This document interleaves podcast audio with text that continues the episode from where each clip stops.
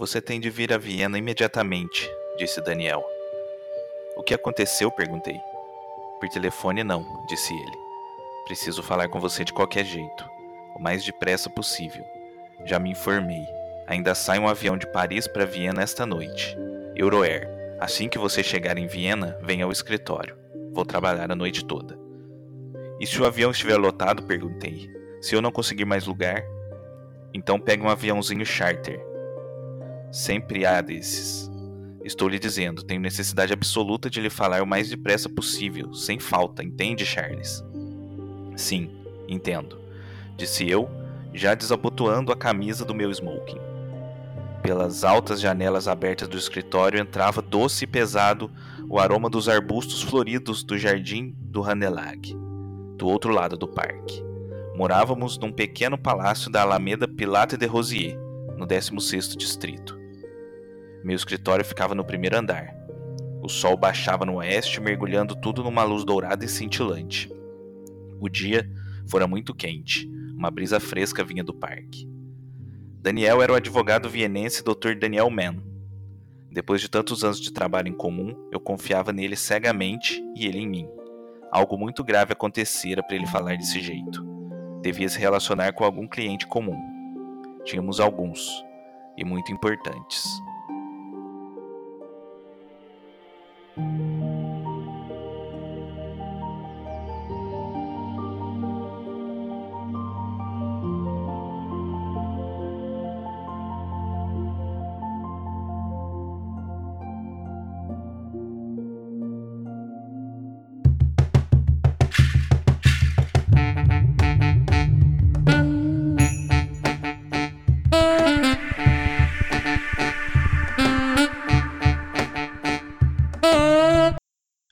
Companheiras e companheiros, se acomodem, fiquem à vontade, porque está entrando no ar o podcast literário que tem muito orgulho de sua identidade antifascista e jamais a trocaria por outra. Aqui recebemos a cada programa um criador de conteúdo da internet para discutirmos sobre o livro mais marcante de sua vida, seja por ter sido o melhor, seja por ter sido o primeiro, por ter representado uma época especial ou por qualquer outra razão que o amor pela leitura nos proporciona. Quem não leu a obra debatida pode ouvir tranquilamente pois reservamos um trecho do programa especificamente para os spoilers, e a gente avisa previamente para que você possa se precaver. Eu sou Carvalho de Mendonça e abro aspas para Rubem Alves. As crianças dizem coisas deliciosas. O menininho viajava de avião pela primeira vez. O voo partira à noite e ele nada viu, logo dormiu. Quando acordou pela manhã, olhou para fora o céu absolutamente azul para cima e lá embaixo nuvens brancas navegantes. Assustado, disse ao pai: Papai, o céu caiu lá embaixo. A avó, que morava num sítio, estava recebendo a primeira visita da netinha que morava num apartamento. Levou-a à horta, coisa que a menina nunca vira. Agachou-se diante de um canteiro, retirou a terra fofa e arrancou algumas cenouras. Comentário da menininha. Você guarda suas cenouras num lugar esquisito. Em casa nós os guardamos na geladeira. A menina, baseada em sólidos argumentos linguísticos, discordava. Não, o nome não pode ser canteiro. Canteiro é um lugar de canto. Um lugar onde crescem as plantas deve ser chamada de planteiro. Hora do jantar. O menininho de cinco anos tomava sopa. Fez então ao pai uma pergunta teológica: Papai, onde está Deus? O pai respondeu segundo o catecismo: Está em todos os lugares, meu filho. Rápido, o menino concluiu. Está então nessa colher de sopa que eu estou tomando? O menino visitava a fazenda pela primeira vez, de manhã, todos os lugares onde se faziam as ordens das vacas, o leite jorrando espumante das exuberantes tetas do manso animal. Todos bebiam do leite quente. Chegada a vez do menino, ele recusou o copo de leite e se pôs a chorar. Não quero tomar leite de bicho, Quero tomar leite de saquinho. Pergunta metafísica de uma menininha. Para onde vão os dias que se passam? Sim, eu me pergunto. Para onde foram os dias que vivi? E é para falar comigo sobre a vida, as crianças, as flores e os livros que eu recebo aqui ela, que é historiadora, apresentadora, editora e professora de podcasts, idealizadora do programa Perdidos na Estante, da campanha O Podcast é Delas, dentre um milhão de outros projetos, além de ser praticante da cultura de paz e inspiração para todos nós da podosfera literária, Domênica Mendes. Seja bem-vinda, Domênica, como vai? Nossa, gente, eu tô. eu, eu, olha, eu tô gaguejando, né? Isso não acontece muito. eu tô sem palavras. Eu, eu fiquei emocionada com o um trecho que você leu. Eu, eu tô emocionadíssima. Você não tem noção, eu tô. Gente, eu não esperava. Eu não esperava por isso. Que maravilhoso, que maravilhoso. Eu fui, fui longe, assim, sabe? Viajei. Que delícia. que maravilhoso, que maravilhoso. Que presente. Se você estiver ouvindo aí e não conhece Rubem Alves, é, esse, esse texto foi tirado do livro Ostra Feliz Não Faz Pérola. É um livro que, assim, a minha esposa leu e não conseguia parar de chorar depois para me explicar o porquê que ela estava chorando e eu fiquei preocupado. É... mas, mas, então, Domênica, é... sem mais delongas, vamos tomar o próximo voo para Hamburgo com escala hum. em Paris e Viena. Por que não? Uau. Este é o episódio número 18, no qual discutiremos Não Matem as Flores, o livro da vida de Domênica Mendes. Vem com a gente. Este é o livro da minha vida o podcast literário do blog V Dramática.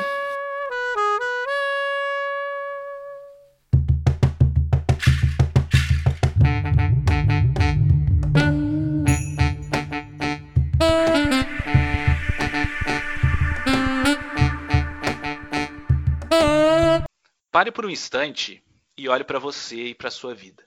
Se você tivesse a oportunidade de abrir mão de tudo e começar do zero, em um novo país, com uma nova identidade, uma nova profissão, um passado inventado, você faria?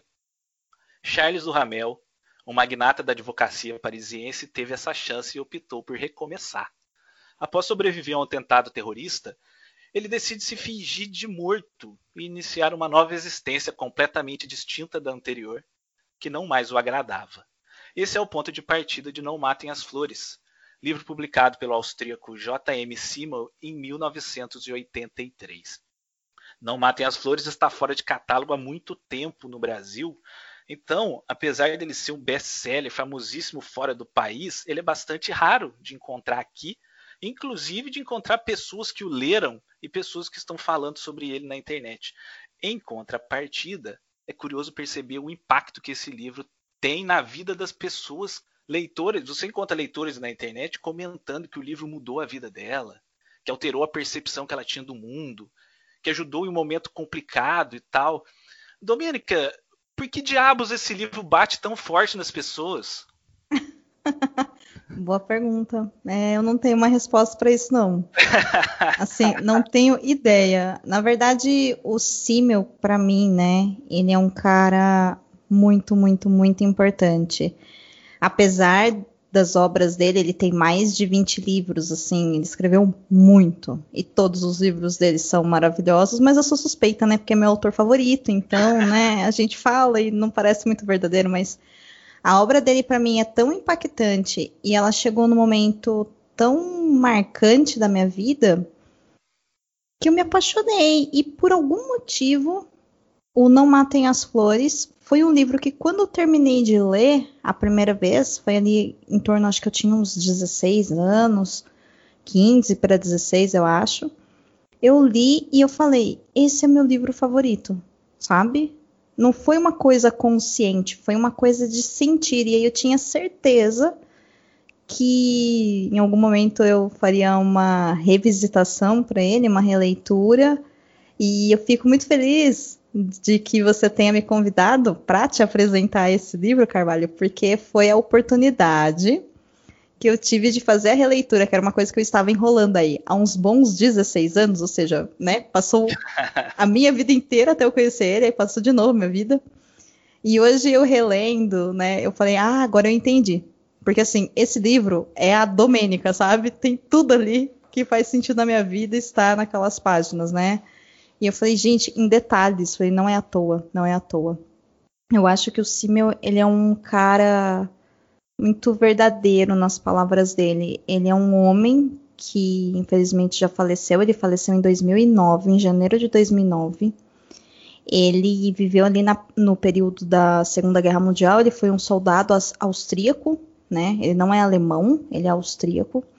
E quando a Áustria foi anexada à Alemanha, durante ali o período nazista, ele foi convocado para a guerra como um soldado. E ele desertou.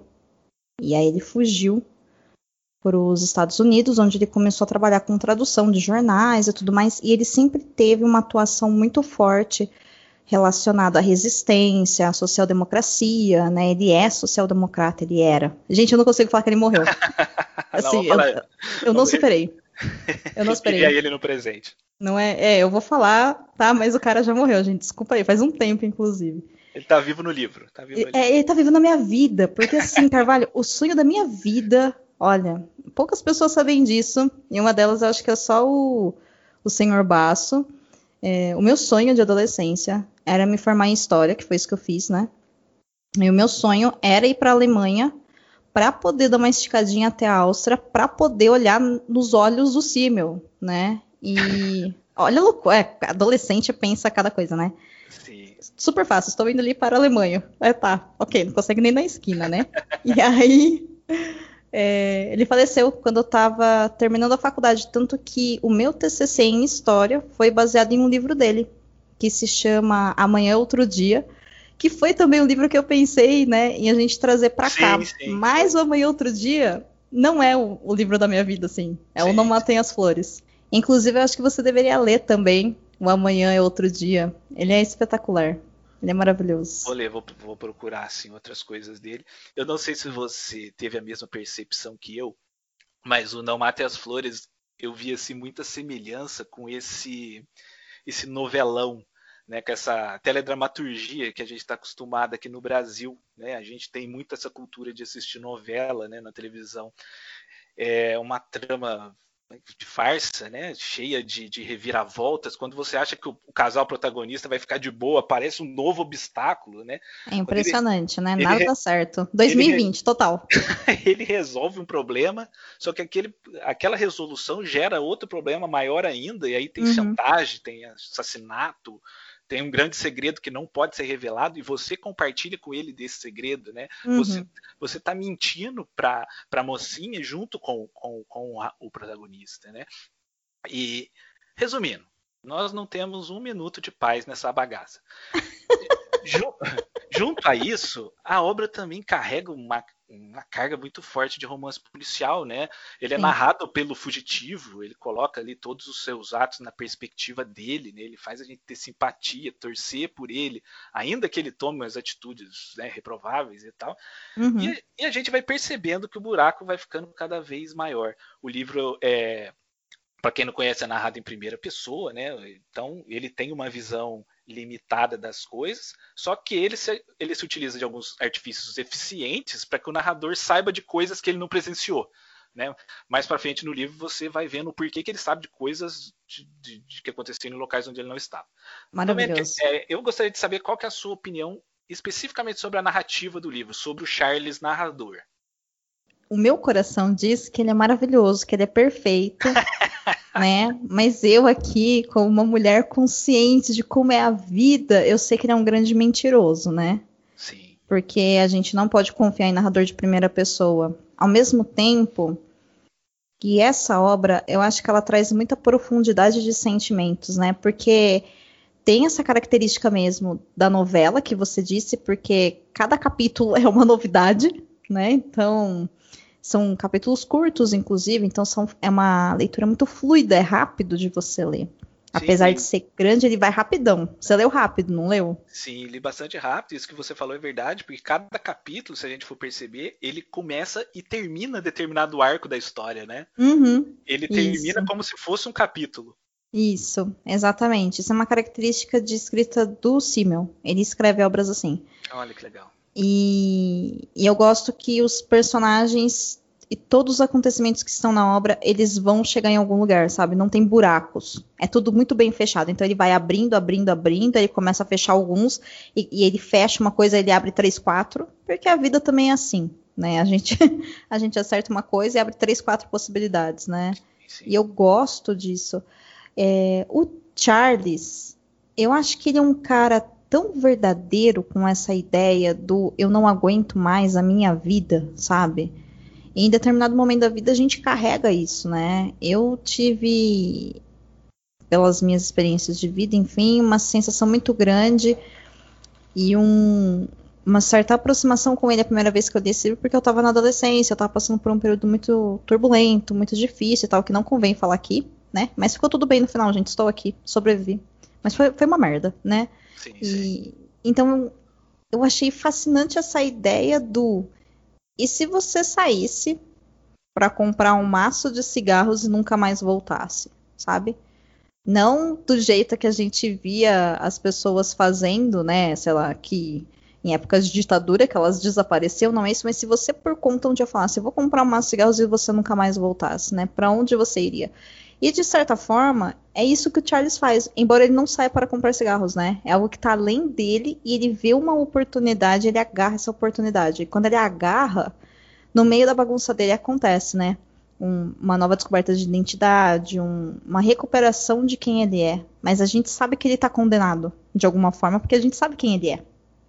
Né? Então, eu acho que o livro ele traz muita profundidade. Eu acho que a narrativa dele é muito boa, é muito fluida, mas é livro de primeira pessoa. Então, parece que é confuso, mas relendo agora eu fiquei pensando, eu falei, poxa, tudo isso é muito proposital, sabe? Eu não sei se você conseguiu pegar isso, porque porque as confusões do personagem, elas acontecem dependendo do que ele tá contando. Até a própria velocidade do que ele conta muda de acordo com o tempo que ele tá falando, sabe? Então o livro começa num ritmo, no meio muda, né? E no final corre mais e quanto mais eufórico o personagem tá, mais rápido vão acontecendo as coisas. Sabe? É, sim, é interessante eu pegar um gancho no que você está falando é, e introduzir aqui uma outra personagem é, dessa história. É, Ai, quem você escolheu?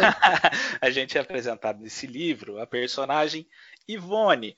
Ela é esposa do Ai. protagonista e ela é uma das figuras mais, assim, mais detestáveis da história da literatura.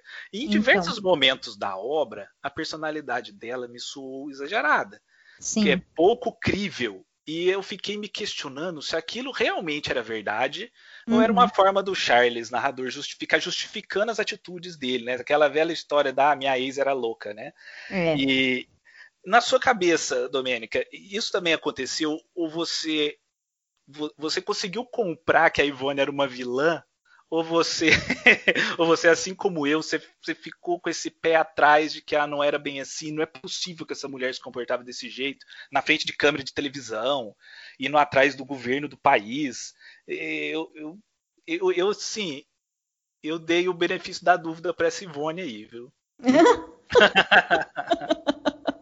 O que diz muito mais sobre você do que sobre o Charles, né? É, é verdade, É. é verdade. Mas sim, eu acho que ele exagera na visão da Ivone, porque uma coisa é fato, a Ivone é uma personagem má, ela é uma mulher má, né? Ponto. Ela é má, ela é uma pessoa ruim. Mas essa caricatura, né, dos escândalos que ela faz e como fica tudo muito teatral, é, primeiro que tem uma carga machista absurda no Sim. personagem, e isso é uma coisa que tem que ser dito. E dentro da história, considerando que é um livro contado em primeira pessoa, é como ele tá lidando com o sentimento de não estar mais suportando estar naquele casamento, porque na verdade os dois não querem mais estar juntos, mas eles estão porque eles não têm a opção de se separar. E quando você está preso numa relação de onde você não está mais feliz e você não vê solução, a gente tende a colocar né, características teatrais e absurdas e ridículas em cima do outro. Isso quando a gente não começa a fazer isso, né? Passando vergonha, sabe? Sim.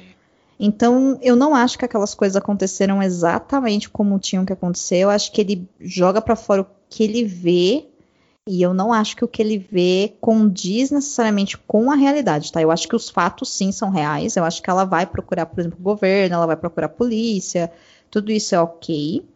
Mas eu não acho que é feito daquele jeito exagerado que ele fala. Eu acho que ele fala assim: olha, gente, ela é desse tipo de gente aí que faz essas coisas, sabe? Sim, sim. Porque é, se a gente for ver a foto dele na- no- nos jornais, né? Uhum. Ela, ela dando entrevista para para televisão e tudo mais, ela procurando autoridades. Ela é uma pessoa importante, ele era um dos principais advogados de Paris e tal. Nada mais natural que ele, estando desaparecido, entre aspas, ela fizesse esse tipo de procura. Então, é, é realmente. É, isso é plausível, é isso é plausível é possível. Que isso tenha acontecido. O que, uhum. não é uhum. plausível, o que não é plausível é a forma com que tudo aconteceu, ela fazer escândalo na televisão, ela ficar berrando em velório, ela sabe. Ah, essa... isso acontece também, assim, ainda que ela berrar em velório, berrar na frente da televisão. Eu acho que isso é possível porque cada um tem uma forma de expressar o luto e, enfim, de Não, lidar em é... situações assim. Segundo ah. ele, segundo ele, ela berrava que ele era um monstro, que ele estava vivo, que ele fingia de morto para poder matar ela, né? Então é. eu, eu, eu, não então, sei, é. não, não, dá para a gente, é, a gente estava enxergando a Ivone como uma daquelas personagens ricas de novela da sete, sabe? Meu, ela é a Paola Bracho da Áustria. Exatamente, põe a mão na testa, sabe? Pra... Uhum. E, e eu tava vendo a Ivone daquele jeito e eu falei, é, é, é uma a gente está lendo aqui uma história realista. Uhum. É, não é possível que essa personagem seja desse jeito nesse universo aqui. E, é, e aí eu comecei, eu, eu comecei a aceitar a Ivone. Eu comecei a aceitar a Ivone no sentido de que esse cara não está falando a verdade. Ele tá e, querendo... e, assim, ele não presenciou, né? Tem muita coisa que ele sabe dela que foi contado por outra pessoa. Então, mas ele fala isso para você o tempo todo. Olha, eu não estava lá sabe? Então você só cai na dele se você for muito desatento. Mas é possível que você caia, porque o Charlie é bom.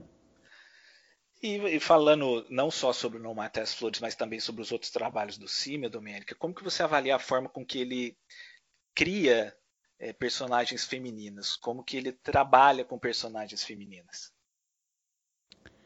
Eu não via traços de misoginia na obra dele tá? Ainda não vejo, não vejo.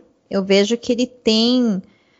Isso é uma teoria minha. Eu preciso, enfim, estudar mais, ler os livros, né? Mas tem algumas personagens que ele coloca que me parece que elas são sempre recorrentes em vários livros, sabe? Alguns, algumas características de personalidades e coisas assim. Inclusive, eu tenho uma desconfiança pessoal que é alguém que ele conhece. Sim, sim. O Simmel, ele não fez isso no, no Não Matem as Flores, ao menos não que eu saiba mas no Amanhã Outro Dia, por exemplo, ele é um dos personagens do livro. Porque uma das características que a obra dele tem é falar sobre relações e a vida em determinados períodos históricos. Isso é uma coisa que se destaca bastante, né? Ele traz muita informação do mundo e do sentimento e da sociedade, a loucura que a gente vive e tal. E as mulheres que ele cria tem, tem bastante mulheres assim que são profissionais do sexo. Isso é uma constante na obra, sempre tem.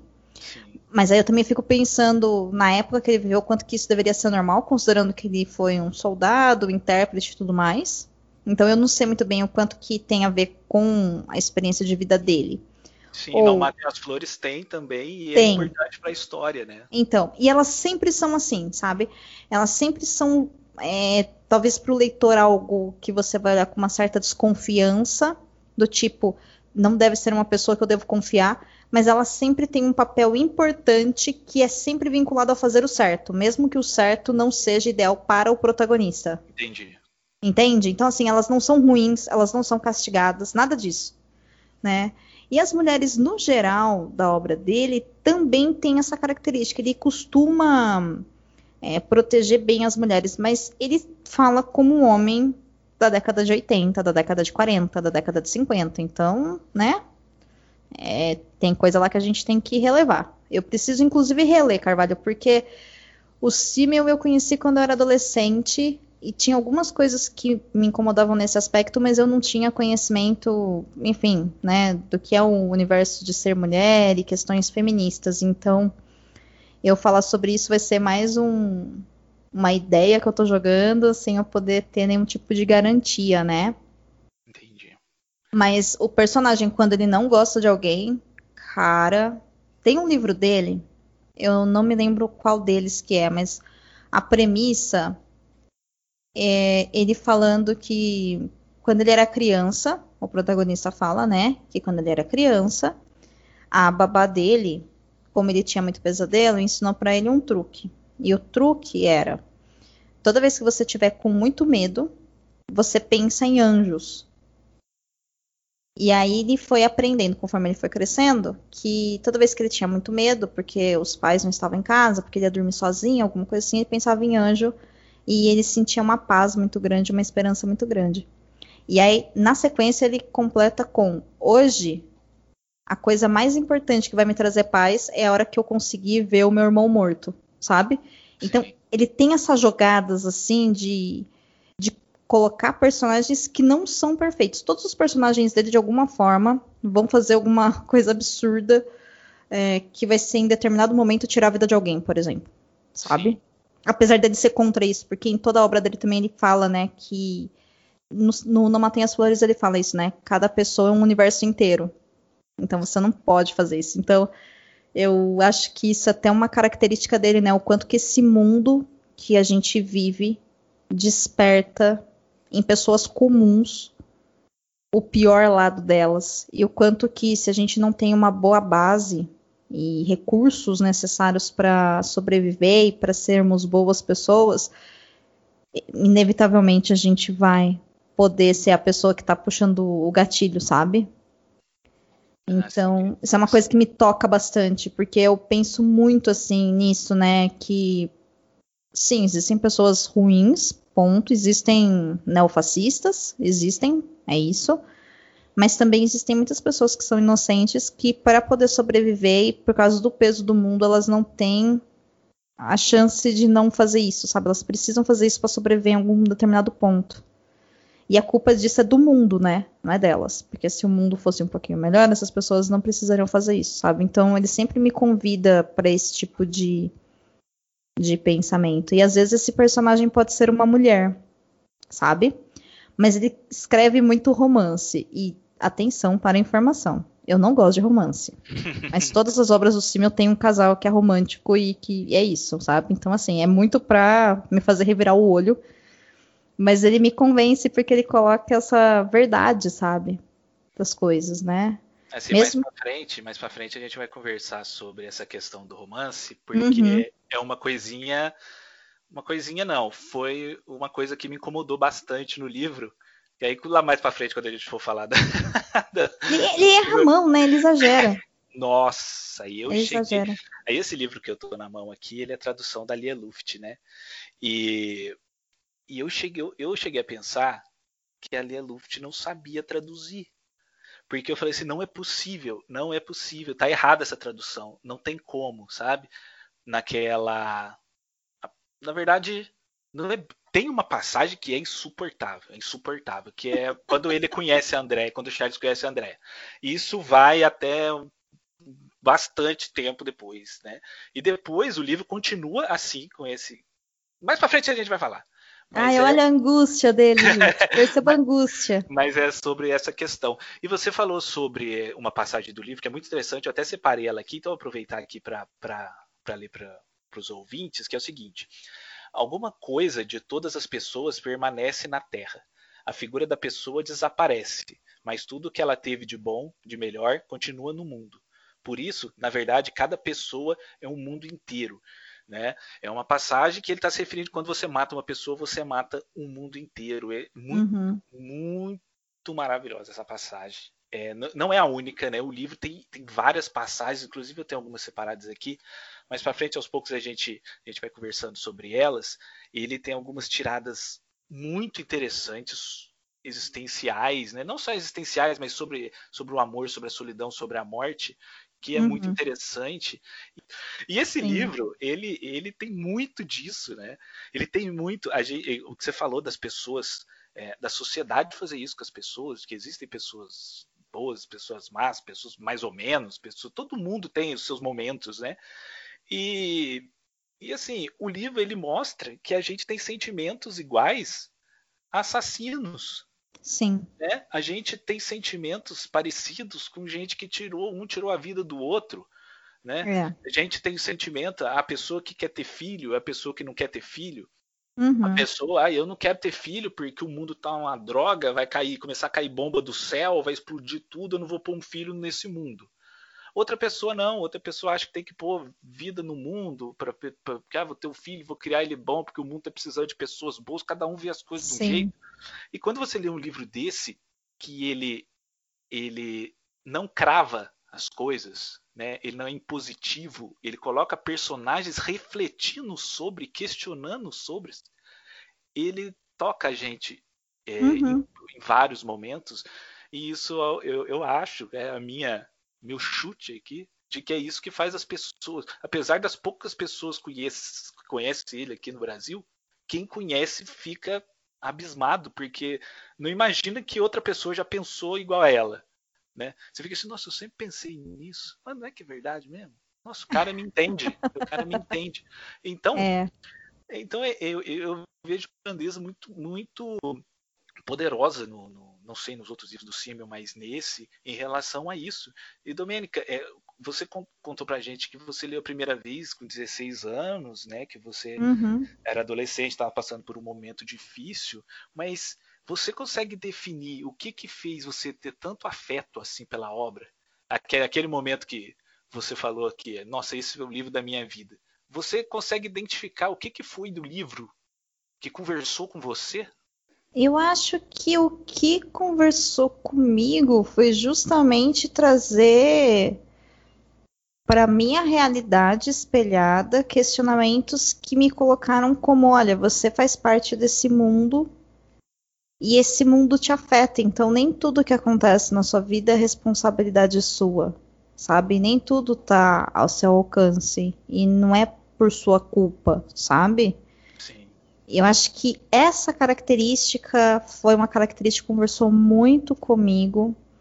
Eu acho que a ideia, né, de mudar de vida, tal, é uma coisa que depois eu fiquei pensando, falei, gente, é totalmente ao acaso que acontece isso. Então, na verdade, o Charles também é uma grande vítima do livro, da história dele. Sabe? Porque é, ele muda de identidade, como a gente falou.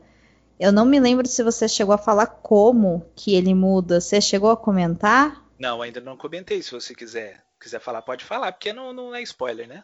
Não, isso é a trama, né, do, do da obra. O Charlie, querido ouvinte, ele vai fazer uma viagem de avião a convite de um amigo dele, de profissão, ele é advogado, né, como o Carvalho falou no início do programa. E ele pega o avião e o avião sofre um atentado terrorista quando ele pousa na cidade que ele tinha que chegar. Só que o Charlie ele tinha medo de ficar fivelado, então ele sempre viajou de avião sem o, o cinto de segurança, né? E ele é o único que sobrevive. E sim, gente, tem toda uma carga dramática que é impossível você sobreviver, é um negócio estourando. Eu sei, mas se o protagonista morre na página 10, né, sobe crédito, não tem história para contar, né? Então assim, né? A ideia é, ele sobrevive e quando ele sobrevive e tudo tá destruído ao redor dele, é onde ele tem uma chance de renascer. Então, assim, o próprio renascer do Charlie, né?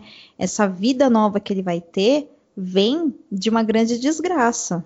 Vem do fogo, vem da morte de outras pessoas. Não era para ele ter sobrevivido. Então, tudo que acontece na vida dele é uma grande epopeia, que é maravilhosa de você acompanhar, é super interessante, mas que não era para estar tá acontecendo, porque era para ele estar tá morto. E eu acho que isso é uma característica muito presente de épocas de guerra. A gente não pode esquecer que o livro se trata de uma época onde a gente estava vivendo ali ainda em uma Alemanha que tinha o Muro de Berlim, então o país estava dividido, e o Simmel é um cara alemão, e a obra se passa.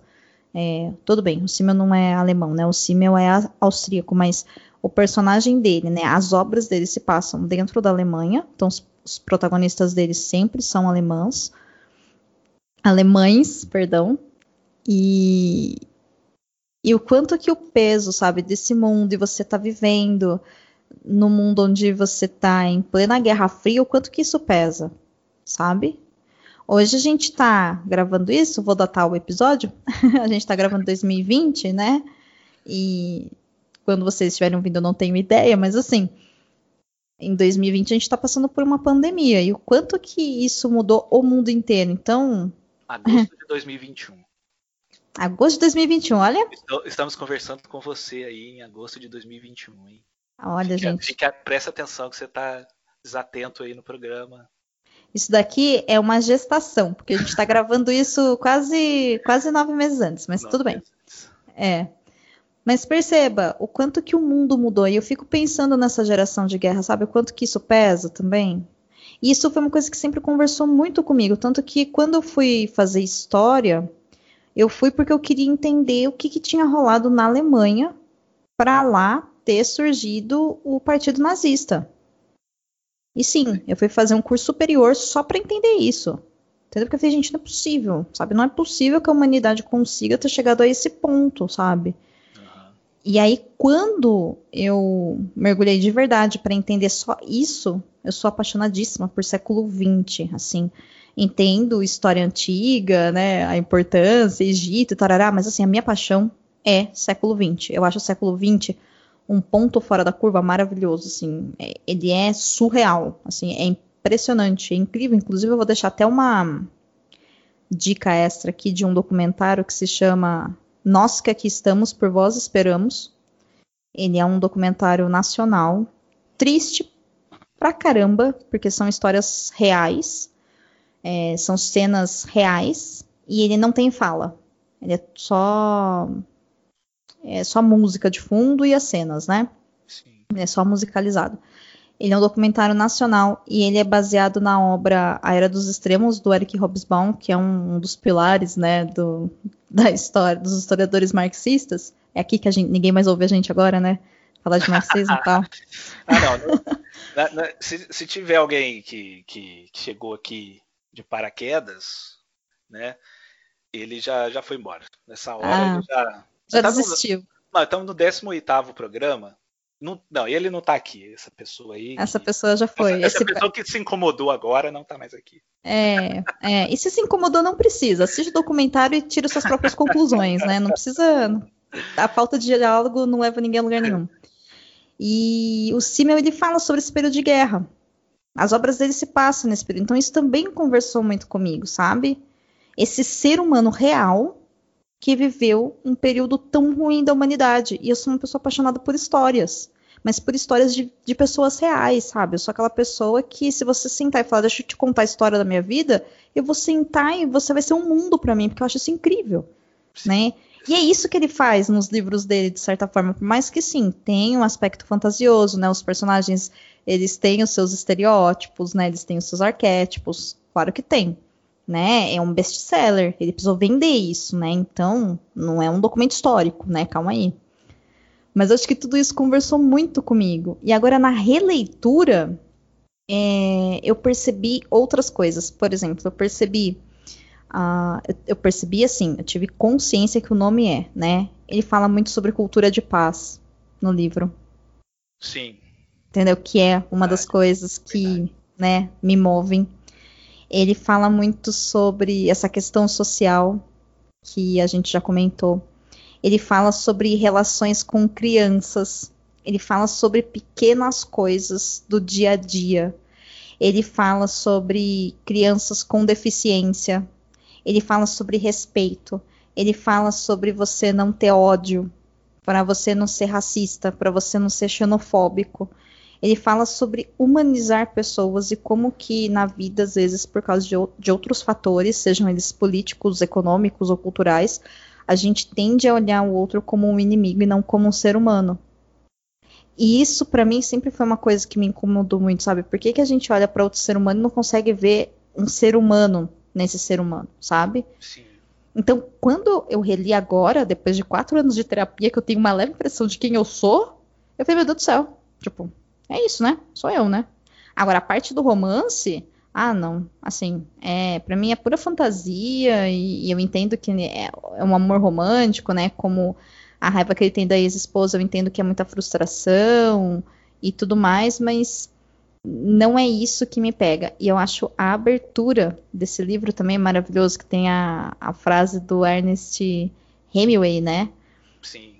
E assim, me pegou ali, na verdade. Eu tava na biblioteca, eu peguei esse livro, eu li essa abertura, eu falei, eu preciso ler isso. Sabe? E foi isso. Cheguei aqui. É um livro.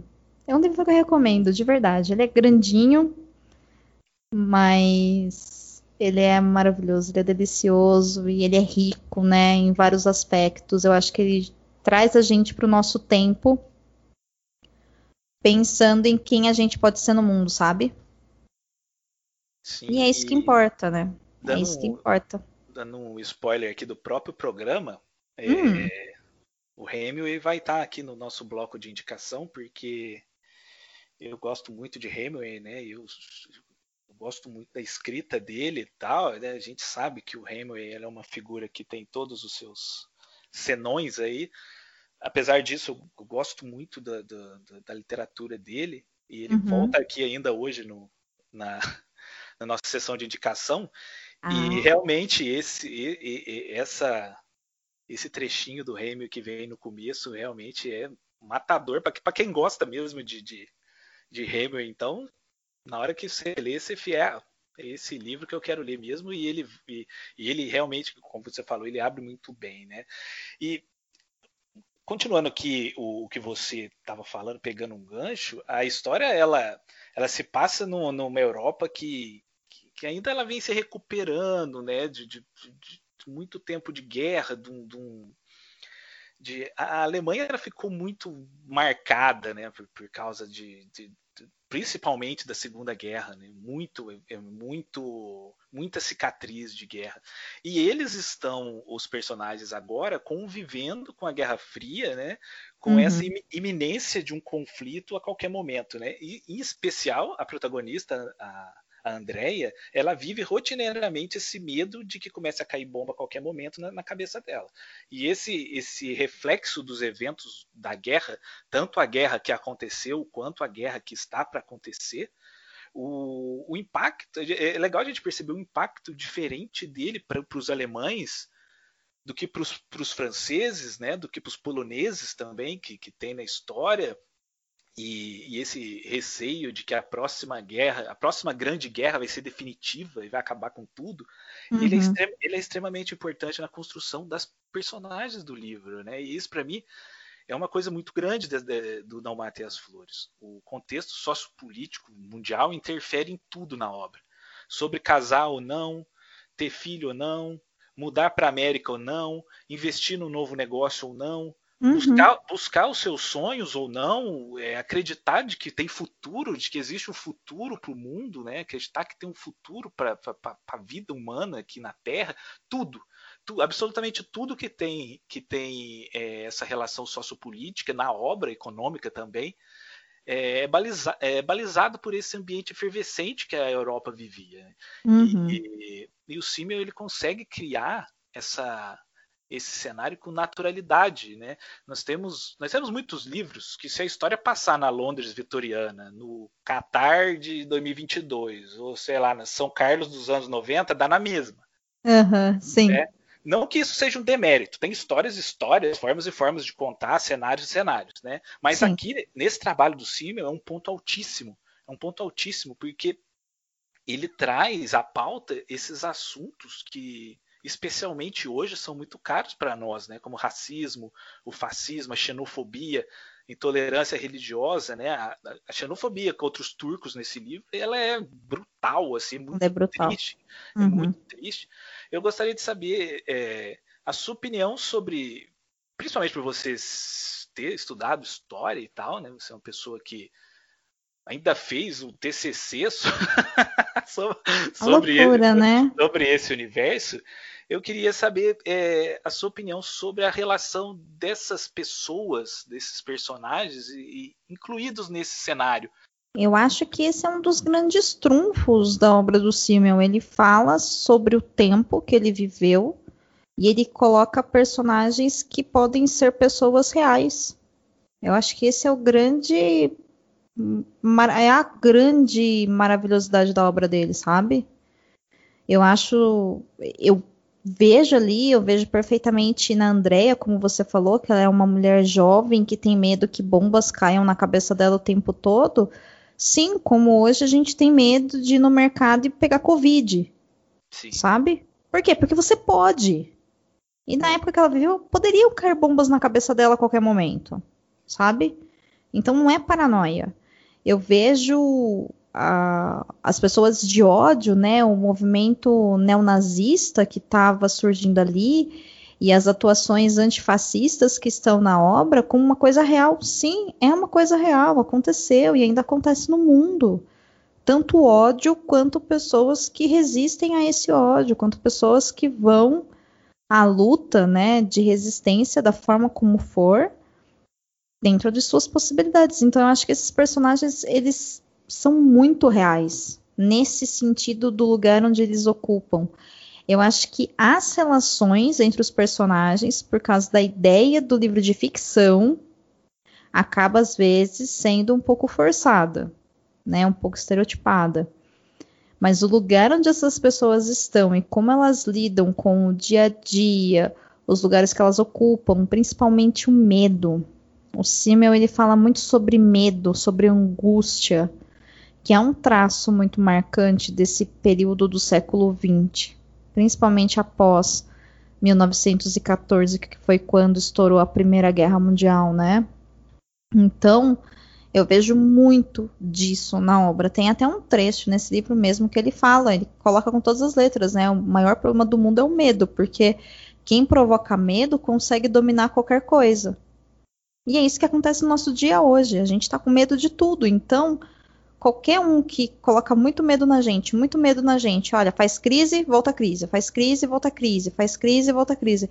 Chega uma hora que você começa a ter medo da, pró da próxima crise, você começa a perder a segurança, você começa a perder a sua paz, você já não consegue mais ocupar o mundo da forma como tem que ser. Sabe?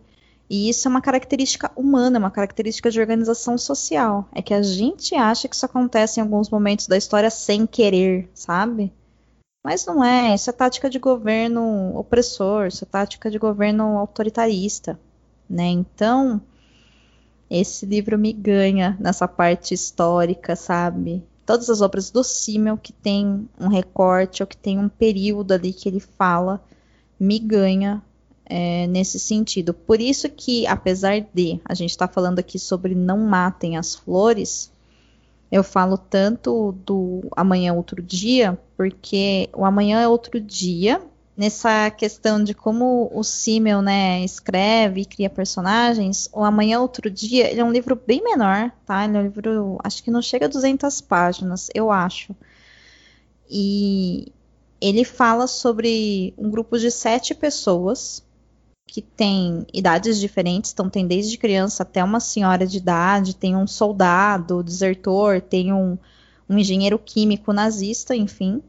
E eles estão em determinado momento ali da Segunda Guerra Mundial, e quando vai acontecer um bombardeamento na cidade onde eles estão, todos eles correm para um, um alçapão de proteção, né? E dentro desse bunker eles ficam presos. E quando eles ficam presos, até os bombeiros, enfim, conseguir tirar os escombros, eles acabam se relacionando. E cada um daqueles personagens é um traço da cultura de medo do povo alemão e do povo austríaco durante a Segunda Guerra Mundial. Sabe que com certeza dá pra gente é, ampliar e talvez fazer uma análise com relação à Europa, né, e outros países, sabe? Mas é isso, são pessoas com medo. É que aí, dependendo do lugar onde você tá, né, se você é opressor e você finge que você tem medo, você oprime. Se você é oprimido, o medo te paralisa, porque o medo te extermina, sabe? Então eu acho que esses personagens, eles são super possíveis de serem reais. De verdade, assim, sabe? Tem uma passagem do livro que ele fala assim, né? O famoso psicólogo Bruno Bettelheim disse: o ser humano não pode se preocupar com tantas coisas ao mesmo tempo, por isso o medo facilmente substitui o outro. É isso. Isso explica tanto o Brasil após 2014, sabe? É isso, gente. O medo é um recurso de poder. Por que, que a cultura punitivista é tão importante, já que a gente está num podcast antifascista, sabe? O punitivismo ele te coloca numa situação de poder sobre uma pessoa que você entende, ou a sociedade que você está inserido entende que ela não é mais digna de ter direito à liberdade, por exemplo, ou que ela precisa ser contida porque ela está colocando outras pessoas em risco. Ok, aí a gente tem um sistema de, de leis que, na teoria, deveriam trazer uma maior proteção para as pessoas, né? Só que esse desejo de punição da morte do outro, que o outro, sei lá, é, que o estuprador seja estuprado, sabe, coisas assim? Essa característica punitivista é porque o medo, a vingança, o provocar medo é uma forma que a gente tem dentro da nossa humanidade de nos colocar em uma posição de poder. Só que aí quando você não está sendo o opressor, você é oprimido, né? A gente está tendo agora em 2020 um movimento muito grande, por exemplo, da comunidade negra. E pô, gente, sabe? Até quando nós, brancos, vamos ficar ocupando esse lugar de poder, exterminando pessoas por causa de cor de pele, sabe? Isso tem que parar. A gente tem que aprender a resolver isso, sabe? Isso é inadmissível. Só que essas pessoas têm medo a vida inteira. A vida inteira elas sofrem, a vida inteira elas têm medo, a vida inteira mulheres têm medo de homem, a vida inteira é, crianças têm medo de adultos, indígenas têm medo dos colonizadores, negros têm medo de brancos, travestis, comunidade LGBT tem comunidade de hétero, tem, tem medo de héteros, e aí, sabe? Como assim? Pobre, pobre tem medo da polícia? É, você entendeu? Se for pobre, preto e favelado, então, nossa senhora, não dá nem tempo de você ter medo, porque a hora que você piscar, já uma bala já encontrou tua cabeça. Você não tem que ter medo, você é alvo, você tem certeza, você não tem medo, entende? E assim, como assim? Isso não é à toa, existe um porquê disso.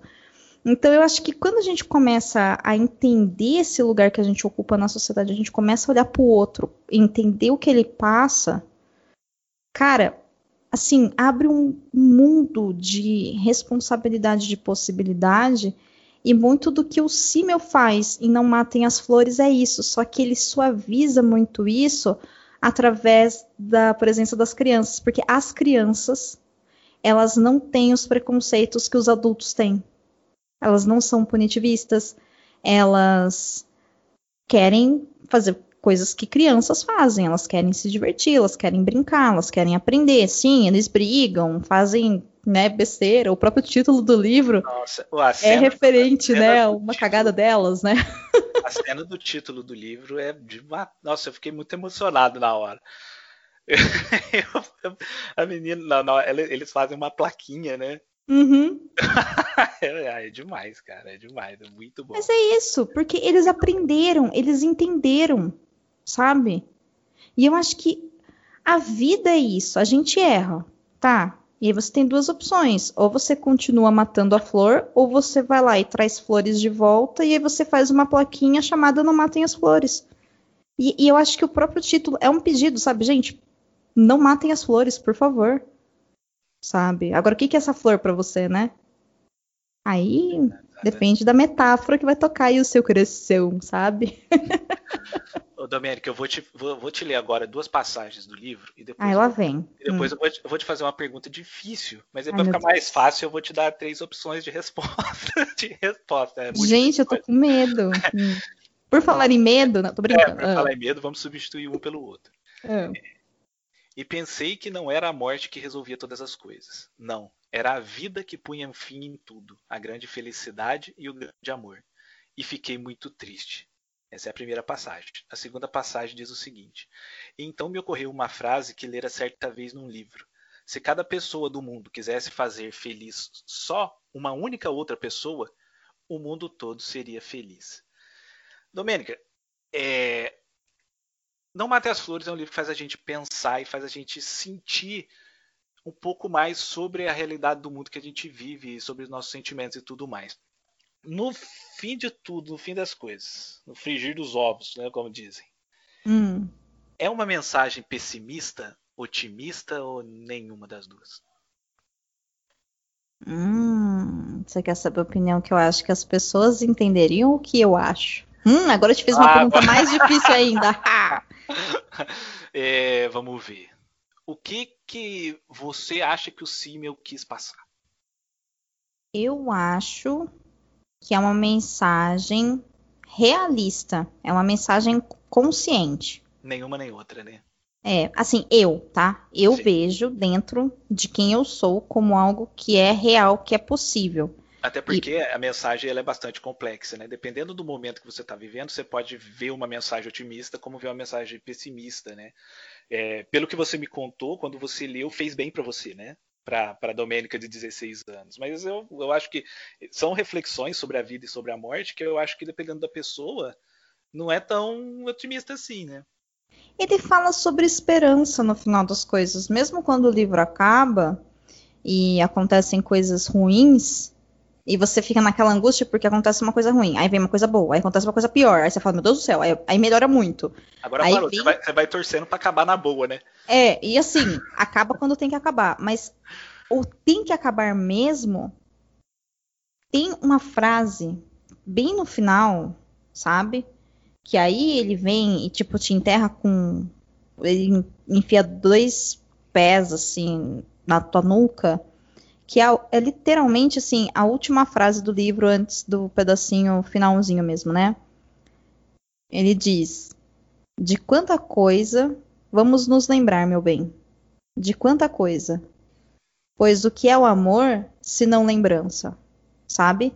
Sim, então, assim, é isso dói? Isso dói pra caramba. Só que, assim, é isso, porque aconteceu tudo o que aconteceu e em nenhum momento o personagem, o protagonista e as pessoas em volta dele gostariam que não tivesse acontecido. Por quê? Porque valeu a pena, sabe? Sabe aquela coisa de a vida vale a pena apesar de tudo?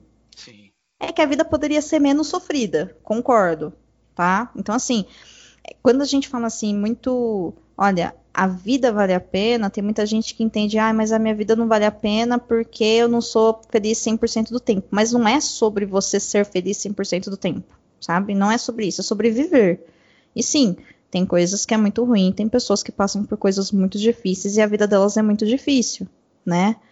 Mas não é sobre isso, entende? É um movimento maior e eu acho que a obra em si, ela permite que você, enquanto leitor, né, sinta se é otimista ou pessimista. Para mim sempre foi uma coisa bem assim, realista, tá? Olha, a vida acontece, ponto, e você vai lidar com ela. E é isso. Em algum momento, ela acaba. E a gente permanece e é isso. Entende? Então, é. a minha forma de ver o mundo, eu entendo desse jeito, mas eu acho que, no geral, a, a mensagem que ele passa é de esperança. É de esperança e de esperançar, sabe? Sim. Mas é muito triste no final. Ele é muito triste.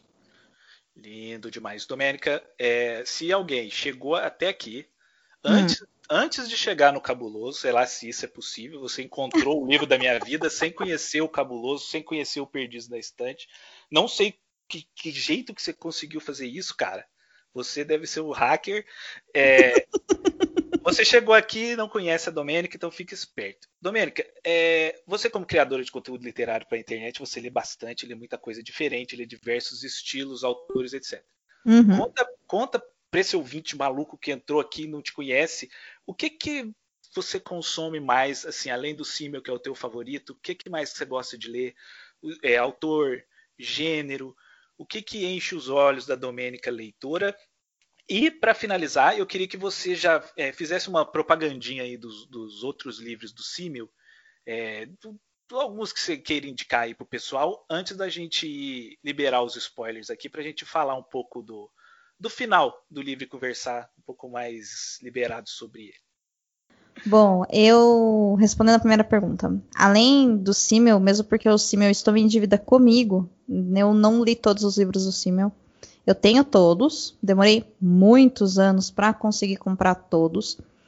E sim, comprei tudo em sebo, né? Tudo de segunda mão, com exceção acho que de um ou outro que eu consegui em alguma promoção, assim, sei lá, por cinco reais, quando a editora Nova Fronteira tirou eles de publicação. E, inclusive, até fazendo um paralelo aqui, você disse que tem pouca gente que conhece ele no Brasil, né? Na verdade, não. Na verdade, existe muita gente que conhece ele no Brasil. só que ele tem um público mais maduro e Sim. mais velho do que a gente, Sim. sabe? Faz muito tempo que não, não é lançado, né? É, cara, ele começou a escrever, eu acho que na década de 60. Então, alguém que, que leu, por exemplo, esse livro com 30 anos em 80, hoje já tá com 60 anos. Aham. Entendeu? Então, assim, o público maduro, né, mais velho aí dos seus 40 anos, eles conhecem o Simmel e quando a pandemia passar e as bibliotecas voltarem a abrir, podem ir, gente. Vai na biblioteca da sua cidade, vai até a prateleira 943, que é de literatura alemã. Você vai achar pelo menos um livro do Simmel lá. Vai estar lá. J.M. Simmel, Johannes Mário Simmel. Você vai achar um livro dele, eu tenho certeza, porque todas as bibliotecas que eu passei na minha vida tinha alguma obra dele, todas, sem exceção. Podia ser a biblioteca de escola infantil de prezinho, sabe? Se tinha conteúdo de livro adulto, tinha um Simmel lá no meio. Então eu acho que ele foi realmente um fenômeno de venda muito grande em determinado momento e agora, enfim, passou a época dele, né? Então procurem. Fora coisas assim de impacto histórico, né? Eu recomendo fortemente que se você gosta dessa coisa de se pensar e pensar um mundo onde você tá, você leia Ninguém Nasce Herói, do Eric Novello. Não sei se vocês já recomendaram aqui, mas ele é um livro maravilhoso, literatura nacional. O Eric fez um trabalho espetacular e esse livro tem que ser lido. E esse livro é um livro que te coloca no lugar onde você tem que estar, sabe? Então leia Ninguém Nasce Herói. Eu gosto muito de distopia. eu sou a louca da distopia. Não posso ver um governo autoritário que eu já quero lá entender o que acontece, né? Vi de eu querendo estudar nazismo e tudo mais, né? Então eu gosto muito de distopia. Ah, deixa eu só abrir um parênteses aqui, Domênica. Você me desculpa a interrupção. Nosso primeiro programa da segunda temporada é sobre Neon Azul, do Eric Novello, né? A gente, Ah. conversa- a gente conversou com a Jana Bianchi. Uhum. E, então, voltem lá, se você ainda não ouviu o nosso programa número 11, né? Que é o primeiro da segunda temporada. Corra lá, o programa tá muito legal. Domênica. Neon Azul, gente, leia e depois leia Ninguém Nasce Herói. São obras completamente diferentes, sabe? E vale a pena, os dois valem. É muito bom, é muito bom mesmo. Eu não li o Ninguém Nasce Herói, mas o Neon Azul é impressionante. A qualidade literária dele é, é gigantesca. Nossa, Carvalho, a gente vai ter que fazer um livro da minha vida parte 2. o segundo livro da minha vida. É. O livro da minha vida do ano 2018, sabe? Alguma coisa assim? Tem que ser assim. O livro, é, vou fazer um livro por ano, né? É, olha que dá, hein? Olha que dá. Ah, Tranquilamente. E eu gosto muito de distopia, como eu disse. Eu leio bastante coisas que eu gravo lá no Perdidos na Instante. Isso acaba sendo muito fantástico porque eu acabo conhecendo pessoas diferentes que escrevem, né, e obras diferentes. Mas no geral hoje eu não tenho assim um grande gênero literário que eu curta muito. Eu tive uma época que eu lia muito a Agatha Christie, aí eu li todos os livros da Agatha Christie da biblioteca, eu, enfim, acabou, né, as opções, parei de ler, e não cheguei nem na metade do que ela lançou, porque, né, ela espirrava, saiu um livro, né, tipo King e tal, mas eu gosto desse tipo de história que me conecta com a realidade onde eu vivo, sabe? É isso, assim. E perfil de leitura muda, viu, gente? Eu não sei se quem verdade. tá ouvindo a gente já percebeu isso, mas o nosso perfil vai mudando conforme a gente vai, enfim, amadurecendo e a gente vai conhecendo outras coisas. Então, eu hoje leio bastante nacional, sou apaixonadíssima pelo trabalho da Enéas Tavares.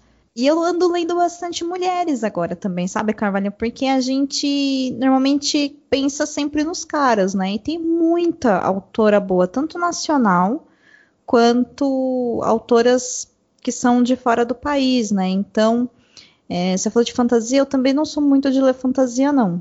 Tá? Eu sou mais na pegada mesmo de distopia tal, essas questões políticas me atraem mais, né?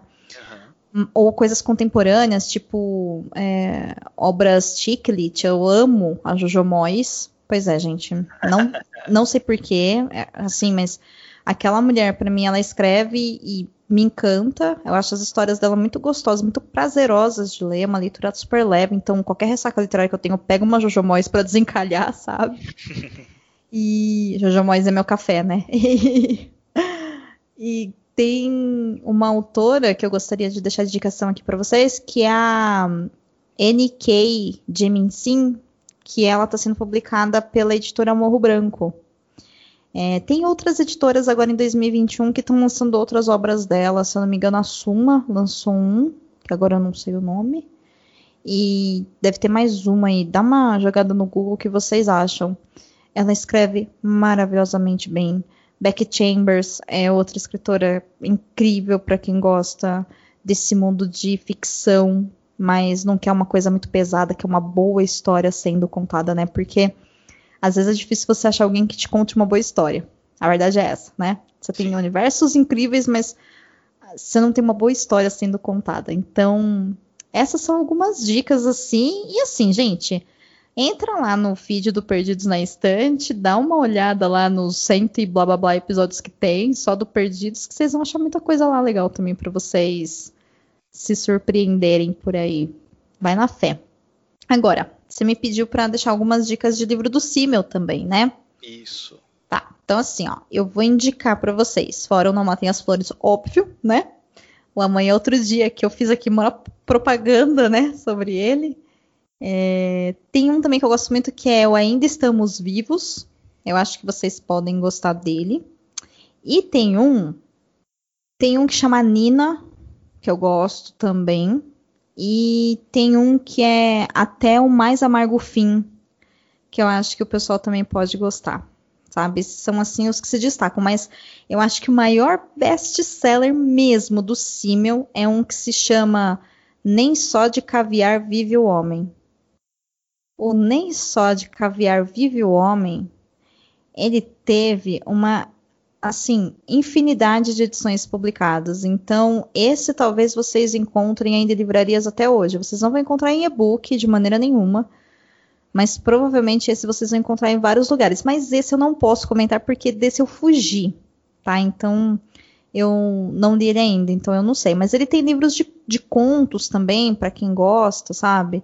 Ele tem dois livros de contos que são muito bons que aí eu precisaria é, pegar o um nome certo, mas eu me lembro que um deles se chama Ninguém Quer um Coração. Ele é muito bom esse também. São histórias curtinhas, são contos. E, e, ele tem um conto, gente, maravilhoso que se chama Por que você não deve ler um best-seller? O deboche, sabe? O homem que fez um trilhão de best-seller que, sabe? Assim, maravilhoso, maravilhoso. Leiam Johannes Mário Simmel, que eu acho que vocês vão gostar. É sempre essa coisa meio de investigação, meio de ação. É, tem uns que são um pouco mais de espionagem, sabe? Mas sempre tem o um romance, bem novelão mesmo, como você disse, assim. E sempre com essa pegada também de questionar o próprio mundo onde os personagens estão, que é o nosso mundo, né? Ele não cria mundos fantasiosos, ele fala sobre a vida que a gente vive. Então, acho que vocês podem começar por aí, gente. E aí, joga lá no Scooby, que tem uma infinidade de livros, vocês acham algum que vocês gostem mais. Sim, pessoal, aí vocês encontram todos é, se você for de cidade pequena, né, como a minha que não tem sebo, você pode encontrar no estante virtual. Tem tudo lá e os preços são impressionantes. Eu paguei, acho que no meu aqui, oito reais, seis reais, um negócio assim. É, você ter uma ideia, eu paguei três vezes mais de frete. Né? É. Aí é outra, é outro problema. Mas Sim. assim, compensa muito, porque o livro que eu comprei mesmo aqui, ele tá. A pessoa que era o dono dele era um cara que cuidava dos livros, era igual eu, era meio doido assim. Porque quem me conhece sabe que eu não gosto muito de ler e-book, né? Eu, eu tenho esse. esse essa, eu, sou, ah. eu, não, eu, tenho, eu tenho esse problema de gostar de livro, de pegar o livro, de cuidar do livro, de cheirar o livro, de passar a mão no livro. Menino. Eu, eu tenho, eu, eu tenho mais facilidade para ler o livro se eu seguro ele, se eu sinto o peso dele, sabe? Uhum. Eu também leio no Kindle, né? Porque lógico, não dá para comprar tudo que eu tenho vontade de ler. Uhum. Eu, leio, eu, leio, no Kindle, mas no Kindle eu tenho a impressão de que eu não tô lendo, sabe? E eu tenho dificuldade de avançar na leitura, com aquele negócio de porcentagem, sabe? Por... Eu, não consigo.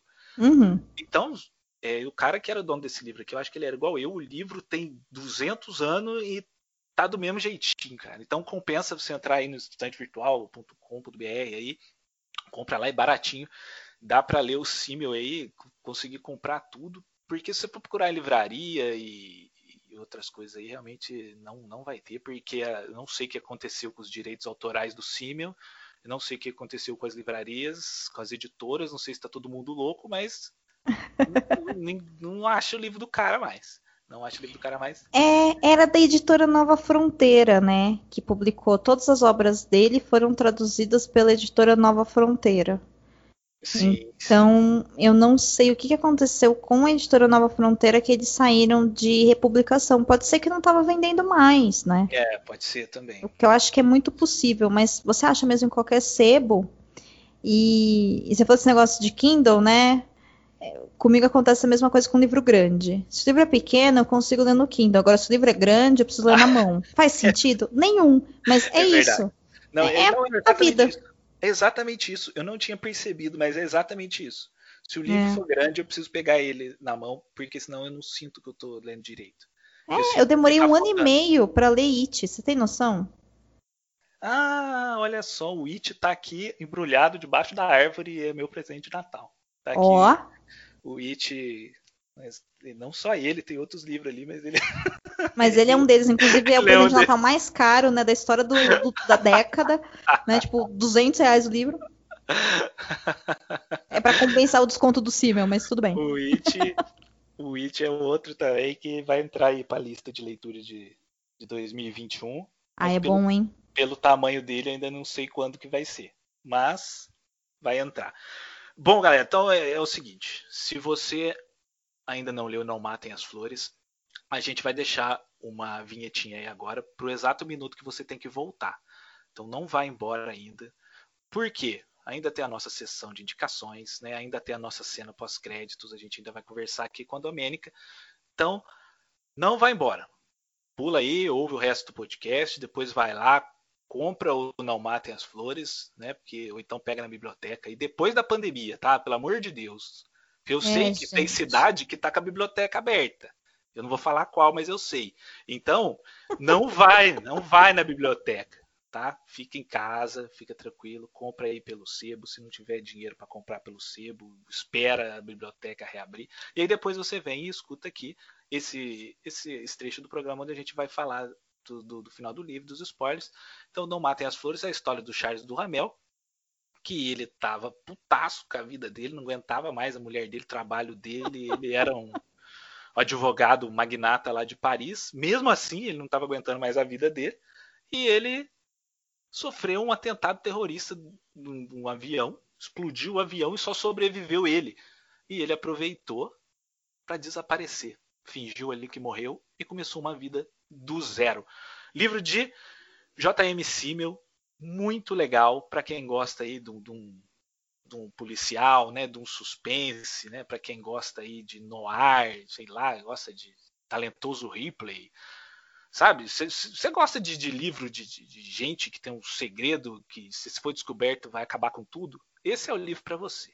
Então, não Matem as Flores, que livro legal, cara, que livro interessante, com um cenário histórico, sociopolítico muito interessante, né? Expondo feridas de guerra, né? Feridas de impregnadas em pessoas que não viveram que não viveram guerra, mas vivem sob intensa ameaça a todo momento.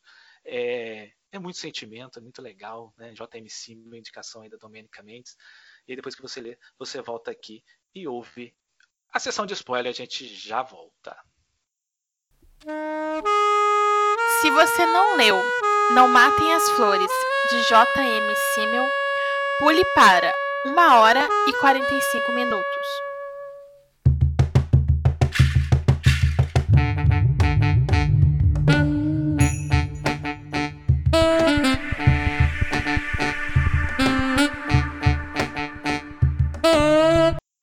Domênico agora está liberado, pode falar o que quiser sobre o que, que você quiser, de qualquer trecho que você quiser, de qualquer página que você quiser. A pergunta é: qual que é o seu personagem favorito desse livro, hein? Ah, Carvalho, isso é pergunta que você faça. Olha, não dá. Eu não recebi esse contrato assim, entendeu? Vou facilitar, vou facilitar. Tirando os protagonistas. Vai, não pode hum. a Andrea nem o Charles. É mesmo porque. Opa, eu não acho que eles são os meus personagens favoritos, não, viu? Pra te falar a verdade. Eu Ah. gosto muito do Emmanuel. Eu ah, adoro ele, o ele é Emmanuel. demais, ele é demais. Ele parece aquele personagem, o, o lobo do Pulp Fiction, que, ele, Uhum. que chama ele pra resolver tudo e ele resolve em 15 minutos, uma identidade nova, roupa nova, passado novo, avião, compra a Torre Eiffel. Cara, e ele é complexo, né? Ele é um personagem muito rico, porque ele é excêntrico, mas ele, ele é tão humano, sabe? Eu acho maravilhoso quando o Charles vai embora ali como o Peter, e aí ele senta e fala: Não, a gente vai ficar, vai fazer um minuto lá em silêncio para orar um pelo outro, sabe? E, e o quanto que isso é legal, né? Assim, volta depois, né? é, assim, maravilhoso, maravilhoso. Eu gosto muito do Emmanuel. Eu gosto muito do do Herning, que é o avô da Patty. Ah, Eu acho que ele é também espetacular. E meu Deus do céu, como que quando o Holland entra na história, a história vai para um outro gênero literário, né? Fora da história do, do Charles, né? Ele começa a narrar quando o Holland ele, ele é chamado, né? pra- pra Isso, que ele vai para terceira pessoa. É, ele vai, Eu- ele vai para terceira pessoa, não. Na verdade, ele conta, né? Porque o Holland contou para ele, né? Eu gosto muito do funcionário dele, que tinha o cantinho de terra, sabe? Ah, sim, sim. E a É, Ivone destrói tudo, né? a Ivone, Sim. babaca. Como que é o nome do, do Langenau? Lan- Lan- É, Lang- então, eu não sei falar, né? Então, é aí Langenau, Langenau. é, eu falo Langenau, mas tá- Langenau. com certeza tá errado, gente, porque é um nome alemão, com certeza você fala assim. A flop, flop, Fala, flop. Se você Sabe? fala alemão, manda mensagem pra gente. Não é? Ensina a gente. E eu gosto dele. Eu É, acho é ele. bom. é, eu me identifico muito com ele, que ele é meio. Ele, ele não suporta injustiça, né? Uhum. Ele não suporta injustiça e ele é meio. Ele é meio maluco, né? Ele, ele enfrenta os caras, né? Ele enfrenta os, os, os xenófobos lá, o neonazista, os caras, tudo como se. Como se ele não tivesse. Ele não tem, né, muito nada a perder, né? Então é interessante como ele é um personagem. Como ele é um personagem que. se a gente fizer um paralelo com, com o Emmanuel, o Emmanuel ele é um cara que passa segurança pra gente, né? Quando ele, quando ele conversa com o Charles, ele fala: Não se preocupa, não, que eu resolvo. A gente fica tranquilo, Uhum. dá, dá uma paz assim na leitura, né? E o Langenau já não é assim. A gente sabe que ele tá ali pra qualquer coisa, a gente sabe que ele vai enfrentar o que for, que ele é, ele é amigo mesmo, ele é ponta firme, ele vai enfrentar os neonazistas, ele vai arrumar, arrumar briga em bar, só que você não tem certeza se ele consegue fazer. Então você fica tenso. Quando o Emanuel fala que vai fazer, você fica de boa. Quando o Langenau fala, não, isso aqui, isso aqui, você fica temeroso por ele, porque ao mesmo tempo que falam que ele é forte, que ele, que ele, que ele, tem- ele gosta de arrumar briga, que ele briga, que ele enfrenta, fala que ele é idoso, né? Que ele tem idade avançada. Então, você, da minha cabeça, ficou um personagem muito esquisito, sabe? Eu falei, nossa, Sim. mas parece que é um velho bombado, Ah, muito louco, você. que fica com uma barra de ferro quebrando o neonazista na rua. E eu, eu, eu, a gente, eu ficava temeroso por ele. E, e o final que ele tem é muito triste, né? É muito, Muito. triste. E quase que bota tudo a perder ali. E eu, eu, eu, em determinado momento, eu cheguei a, a pensar que. Eu cheguei a pensar que tinha sido o Charles. Em É, determinado sim. momento. Você não chegou a pensar também? Porque eu falei assim, nossa, mas ele mentiu até pra gente. Tem uma hora que você fraqueja, né? É, na hora Tem que uma hora que você fraqueja, é. o próprio Holland começa a fazer o jogo com ele ali, contar o que ele sabe. Eu falei, nossa, ele enganou a gente. Foi ele que matou todo mundo ali. Matou, Você sabe o que, que parece nessa hora? Dá uma impressão que ele saiu fora do ar e fez besteira, É, exatamente isso. né? É esse medo que vem, né? Ai, meu Deus do céu, o cara saiu fora do ar e fez besteira. E na verdade não, ele tava falando a verdade, ele não matou não. É, porque ele assume que ele que deu vontade de matar ele, né? Na hora que eles estão batendo boca, que o cara começa, que o Langenau fala que vai entregar ele, não sei o que lá, ele fala que ele olhou pra arma e E passou pela cabeça dele matar o Langenau também. E ele tem vergonha por esse pensamento, né? Por isso ter passado na cabeça dele. Porque ele, como ele tinha matado o Balmoral lá, né? O Jean, o amigo dele, Uhum. e ficou comum, né? E eles falam isso pra ele, ah, você matou um, matar dois, não- é, depois que você matou um, já era. Uhum.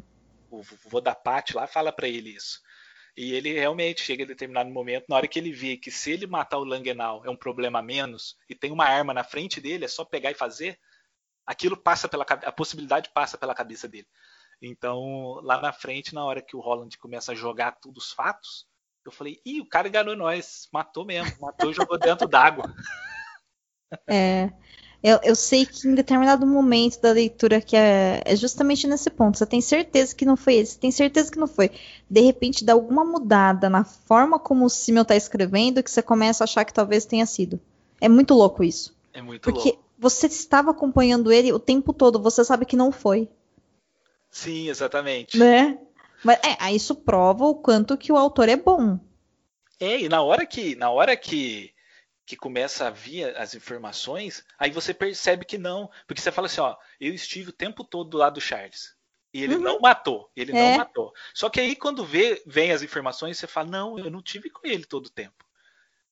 Teve um período que eu não estive.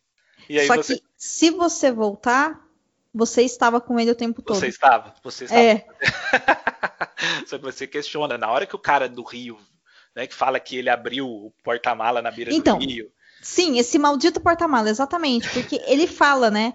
Eu, o carro atolou. Aí eu pus, eu abri o porta-mala e coloquei o, o cobertor para desatolar. Beleza. Sim. Aí ele vai embora, acontece todo aquele estresse, né?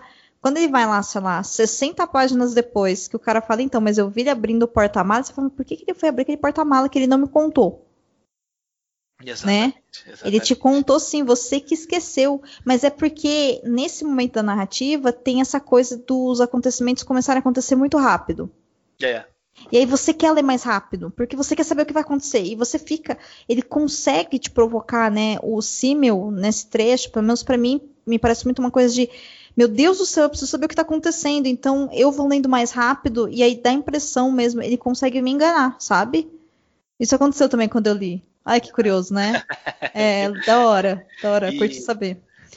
E, e Domênica, o que, que você achou do desfecho da obra? No desfecho que eu digo é, durante várias, vários trechos, né, a gente percebe que o acaso, a sorte, Deus, destino, sei lá o que que foi, ajudava ele.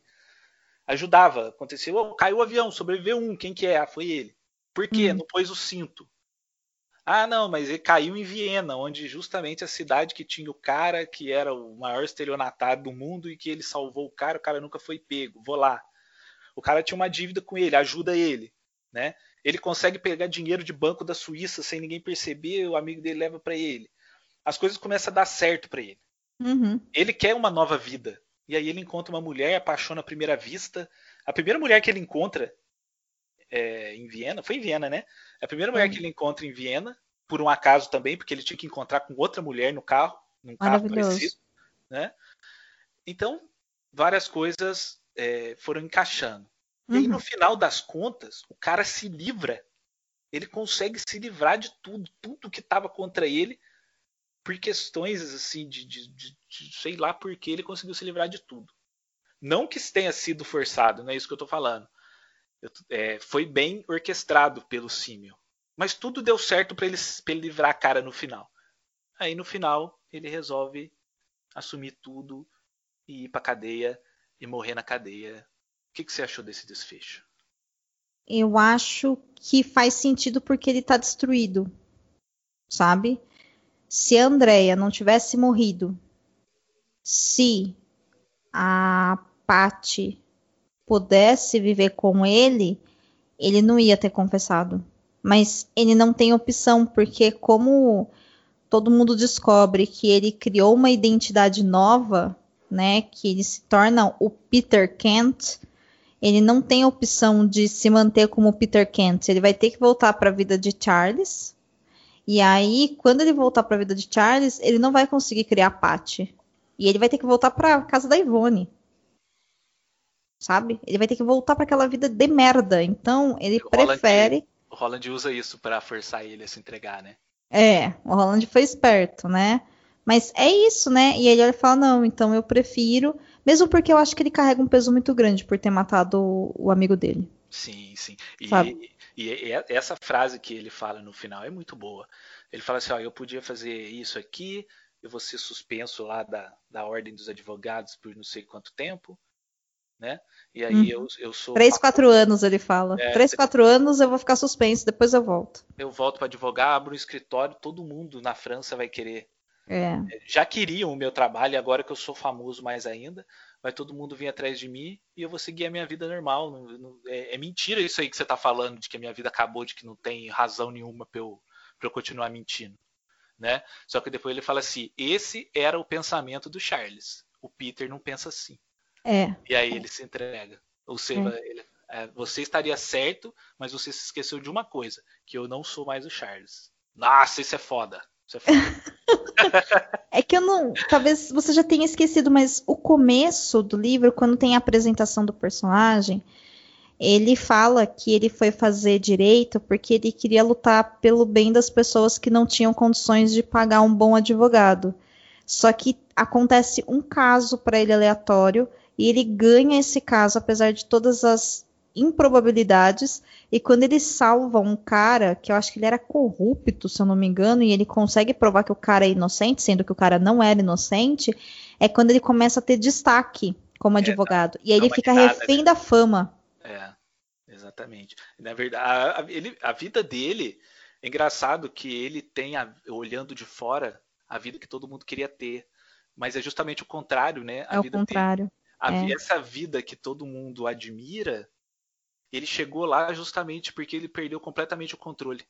Sim. Ele, Sim. ele saiu, do- a vida dele saiu do trilho completamente do que ele queria, do que ele planejou. E ele chegou numa situação que ele não via mais. Ele fala que ele já tinha pensado em se matar, né? Porque ele Sim. falava que ele não tinha mais prazer nenhum naquela vida que ele levava e ele não via saída. E a França inteira admirava ele como se ele fosse o cara mais feliz, com a vida mais perfeita que, que existia, né? Exceto pela mulher, né? Porque ele fala que todo mundo ria da cara dele por ela ser ridícula e extravagante e tudo mais. É, ela era muito mais nova que ele, ainda que tem um momento lá do começo do livro que ele fala, né, do início de- do casamento deles, que eles se amavam e tal, mas ele coloca muita culpa na Ivone, né, do fracasso da vida pessoal dele, né, que todos os amigos pararam de frequentar por causa dela e tal.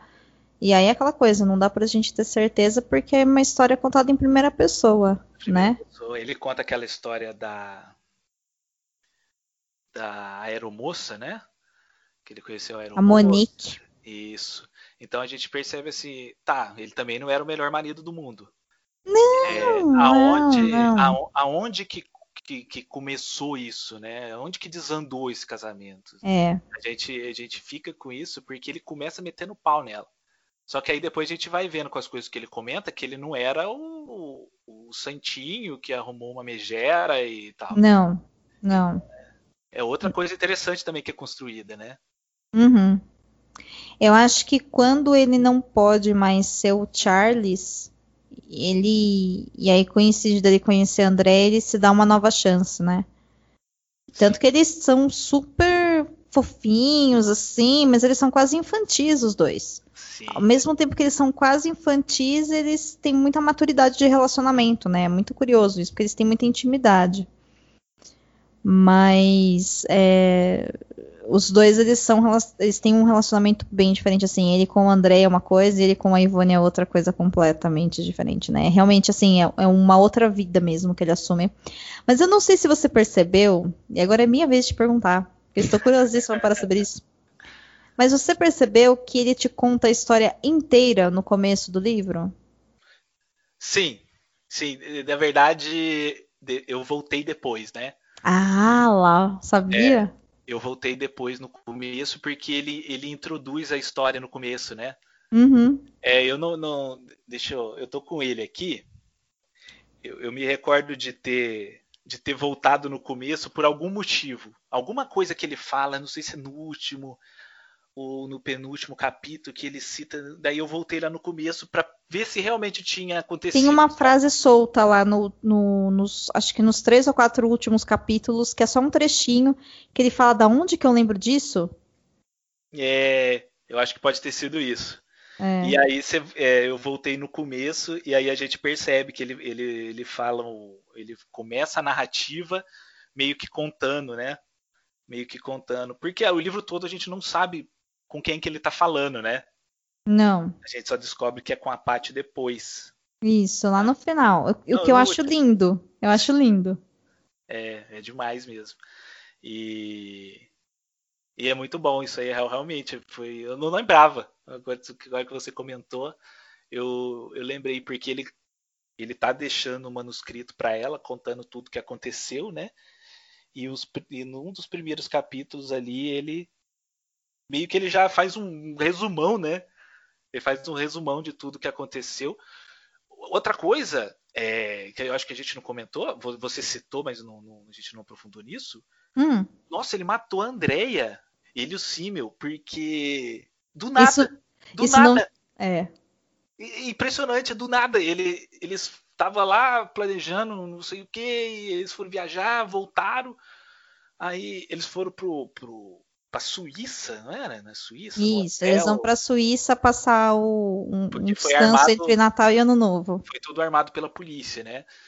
E pra eles, pra eles viajarem e tal. Isso. Aí ela volta.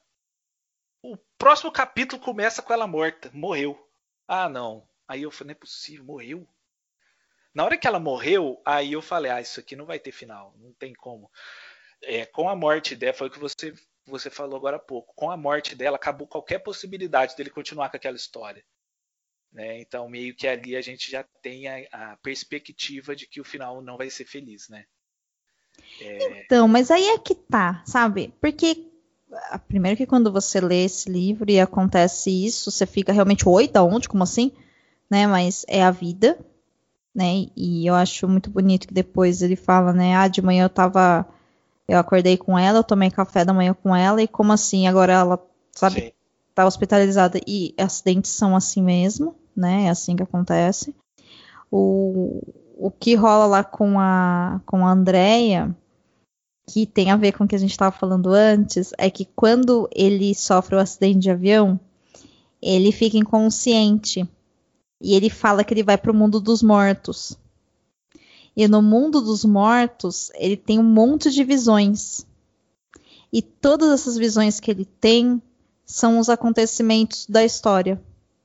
Que são os elefantes ah, que ele fica sonhando, é o corpo no lago, tudo que, que ele colocou, né? Ele voando com uma mulher e tal, tudo tá na ordem do que acontece na história. Sim, verdade. E depois, quando ele sai com a Andrea lá pra tomar, acho que a primeira primeira birita lá que eles tomam juntos, que tem um, um cantor, lembra que ele lê a mão deles?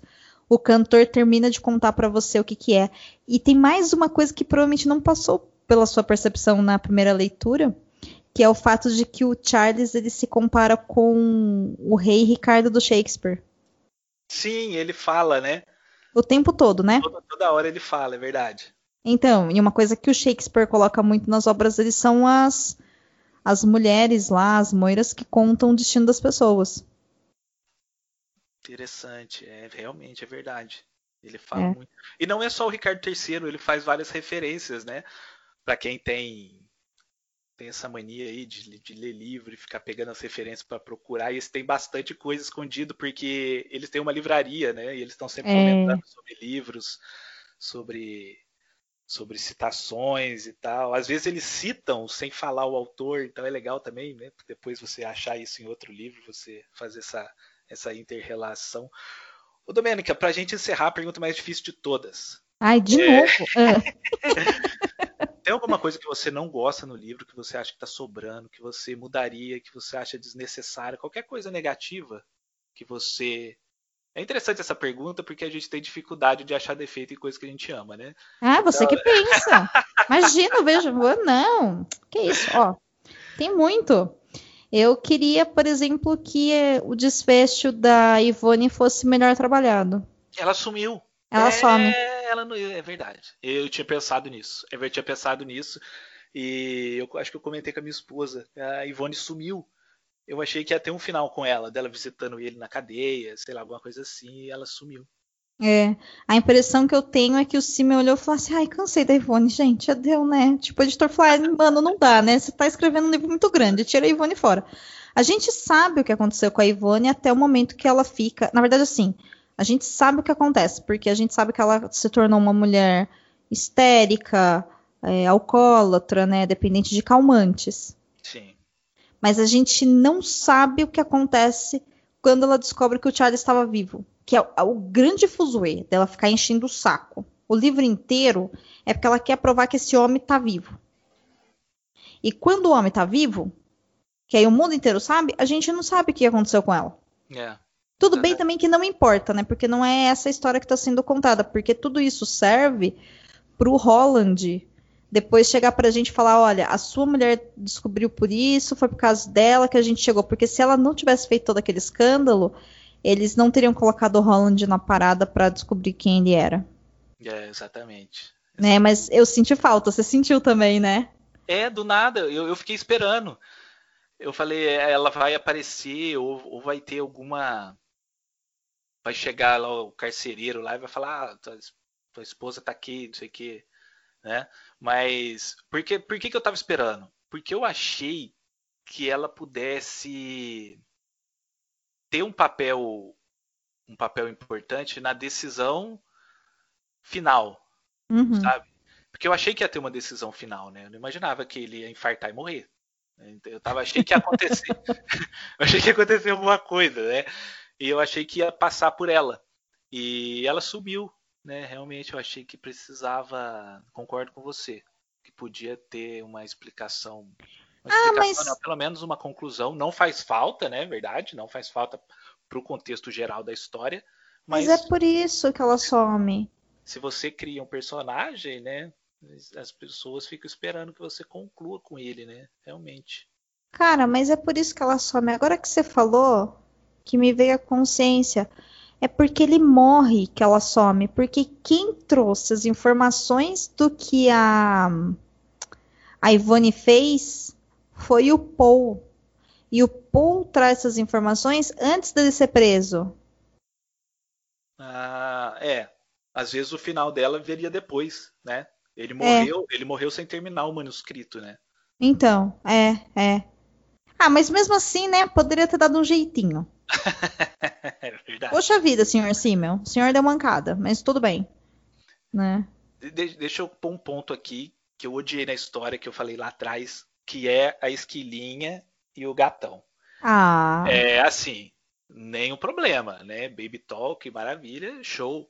Só que em todas as cenas, em todas as cenas, é, você quer água, esquilinha?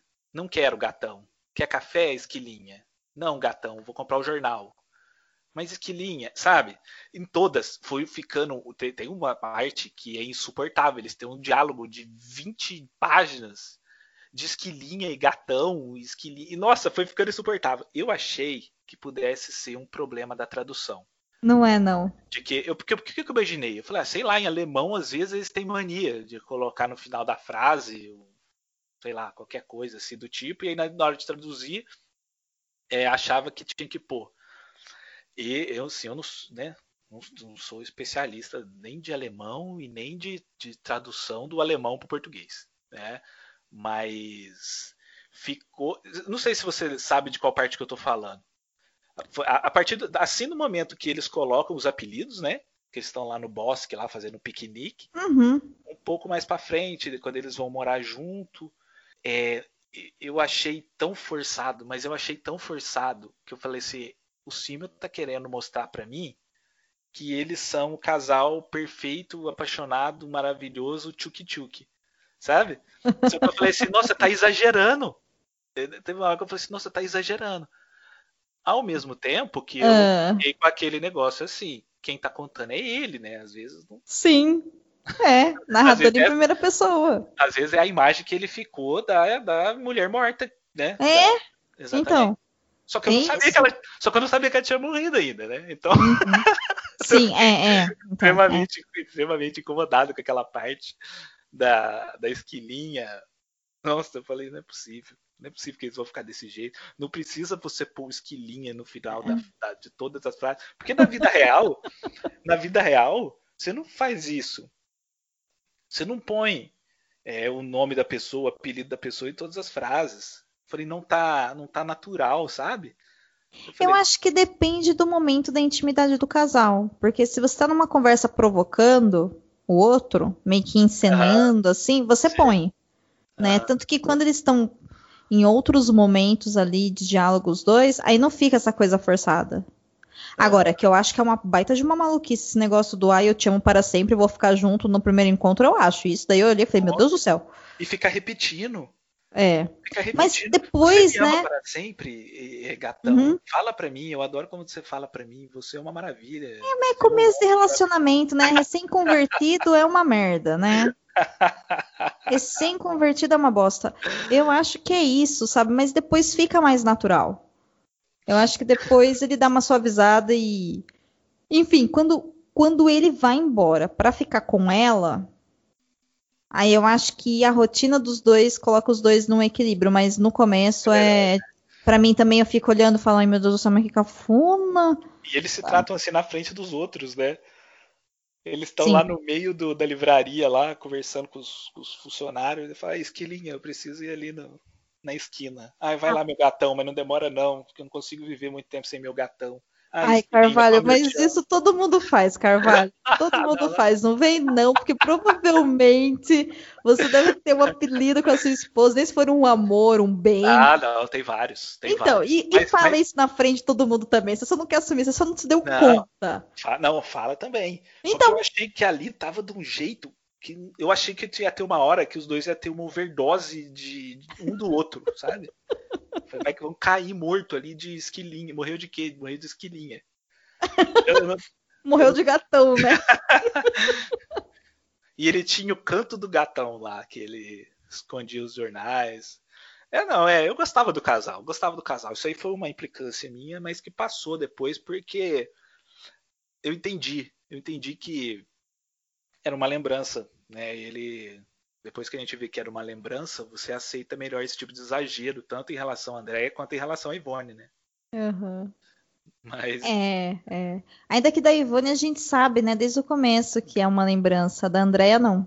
Ah, é verdade. Apesar que ele tá sempre falando no passado. No mas, passado, é. né? Depois que a gente entende que o é. morte. É. Aí você percebe que, tipo, é um passado que realmente já passou. Não é que eu estou lembrando que eu fiz na semana passada, sabe? Tipo, não, né? É outra é. coisa. Mas fala aí, vai. Você ficou, ai, que casal chato, arará, mas seu olho encheu de água agora que a mulher morreu e depois Nossa. teve o enterro dela, vai. Oi, eu fiquei chocado. Eu fiquei chocado porque eu tava esperando. Porque a maioria dos livros, eles preparam a gente pra morte, né? Sabe? É, é engraçado isso. Ele porque... te preparou. Ela ficava olhando pro quadro da morte, pro momento morto ah, inteiro. É verdade.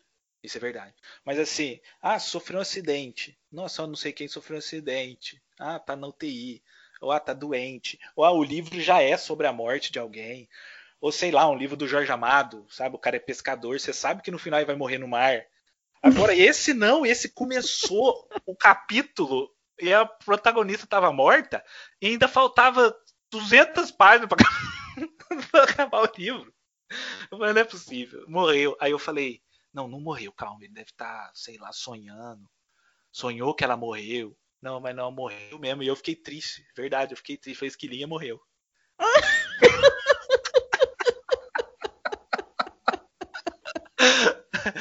a esquilinha morreu. Ô, Domênica, pra gente encerrar, o que, que você acha que, que faltou a gente falar aqui? Tem alguma coisa que a gente você acha que a gente passou por cima, que você acha interessante a gente comentar aqui no final, pra gente ir pra nossa sessão de indicação? Ah, eu acho que é isso. Eu gosto porque o livro tem 287 finais diferentes, porque ele abriu 297 histórias diferentes, sabe? Eu gosto disso. É bem isso que você falou, né?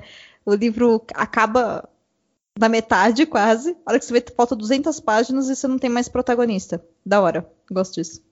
É, várias vezes eu pegava e falava, pronto, agora resolveu o problema, vai acabar. Nossa, mas vai falta 300 páginas? você, você já Você, você fica meio. Chegou um momento que eu falei assim: resolveu, mas não resolveu. Essa ele não vai me enganar. Eu sei que ele não resolveu. Aí quando eu vi, aparecia o próximo obstáculo. Não, cara. Então, mas é isso, né? Ele consegue te provar enquanto você tá lendo. Eu tô muito brava com ele. Ai, que cafona. Ai, que não sei o que, né? E não sei o que. Aí ele vai fechando, fechando, fechando, fechando. A hora que acaba você fala, ah, eu queria mais. É verdade. Não é? É, é muito louco. É muito massa. A impressão no final, quando ele morre, é de, ah, eu queria mais. Pra que, que ele morreu? É, eu queria ver o encontro dele com a Paty. É, sim. Pra que, que ele morreu? Olha a pergunta, como se tivesse resposta, né? É, ele morreu alguma... porque é uma história de romance, e romance, tipo, os protagonistas têm que morrer, né?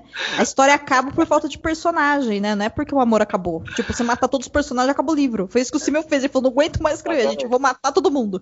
Matou o narrador, né? Matou o narrador e acabou a história. É, tipo, não aguento mais, não sei o que fazer com esse homem, vou matar ele. Matei. Bom, gente, esse foi o nosso papo sobre Não Matem as Flores, super legal aqui com a Domênica Mendes, de JM Simmel.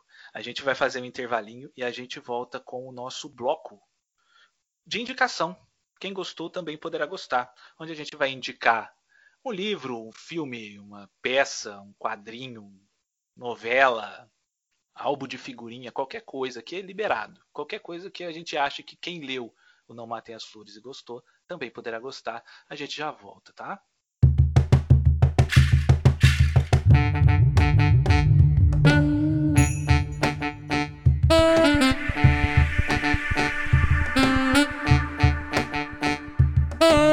Salve pessoal, interrompendo um minutinho só aqui o nosso papo com a Domênica Mendes para dar alguns recadinhos para vocês. Se quiser entrar em contato com a gente, mande um e-mail para veiadramática.hotmail.com. Você encontra a gente também no Twitter e no Instagram pelo arroba Veia. Se você quiser ler resenhas literárias, contos, crônicas, você pode acessar o nosso blog veiadramática.home.blog. Bem, se você gosta de poesia, eu tenho um livro de poesia publicado, sim, pela editora Multifoco. Você encontra lá na lojinha da editora Multifoco o livro Leve-me Água do Mar, escrito por mim, Carvalho de Mendonça. É só entrar lá, comprar, dar de presente, distribuir por aí. Vamos espalhar a poesia, né? Que esse mundo está precisando. A Domênica, quando a gente gravou, ela falou dos seus projetos todos, só que na época não tinha um deles que eu gostaria de, de passar para vocês aqui, que é muito interessante, que é muito legal. Você pode entrar no canal dela lá na Twitch, um canal que ela tem com o Rodrigo Basso, que é o Casal de Podcast. Então você entra lá no twitch.tv barra Casal de Podcast para você encontrar a Domênica, o Basso falando de podcast, de aleatoriedades, de livros. Você pode entrar lá. É um canal muito interessante, é muito legal. Você não vai se arrepender. E fique esperto, porque a Domênica, agora no último mês, ela abriu vagas para a oficina de podcast dela e, infelizmente, as inscrições já se encerraram. Mas fiquem espertos, tá? Segue, segue ela aí nas redes sociais dela, que em breve pode abrir nova oficina e você, seguindo ela, você vai saber com antecedência e vai conseguir vaga para a próxima oficina, tá certo? Então vamos lá, vamos voltar para o nosso podcast, um papo super legal com a Domênica Mendes. Abraço!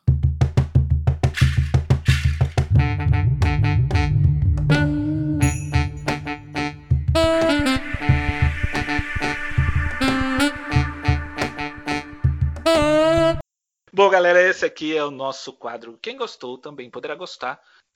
E aqui quem começa é sempre a convidada. Então, Domenica Mendes, suas indicações, fique à vontade, não tem limite, não tem regras. Vamos lá. Eu vou indicar só uma série. É... Assistam This Is Us. É isso. Eu não sei se é uma indicação ou se é um pedido. é, pela forma como eu falei, eu vou pedir, né? Assista, é por súplica. favor. é uma súplica. Um pedido pro Papai Noel, mas deixar a cartinha lá no, no correio. Não é?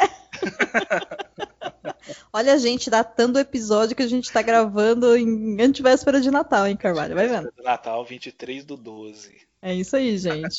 Tô falando, é quase uma gestação esse episódio pro Exatamente, exatamente. Mas This Is Us é uma série da Fox, né? Que também tá disponível agora na Amazon Prime. Até esse episódio sair, eu acredito que já esteja até com a quinta temporada disponível, porque agora que a gente tá gravando, tá na mid-season da quinta temporada, né? E This Is Us é a história de pessoas comuns que vivem o nosso mundo a partir de uma história de amor também de um casal, que é a Rebecca e o Jack. E eles têm três filhos. E, e é isso. Assim, a, a, nossa, que sinopse horrível que eu fiz, eu sei. Mas são histórias de pessoas que lidam com questões reais. Então, tem questão racial, tem questão é, de feminilidade, tem questão de família, tem questão é, de doenças, tem questão de família adotiva, tem questão de gordofobia, enfim, cada um dos personagens tem o seu próprio espaço, sua própria história. E essa família é uma família que é um dramalhão, gente. Mas é um dramalhão. É daqueles que você chora de soluçar.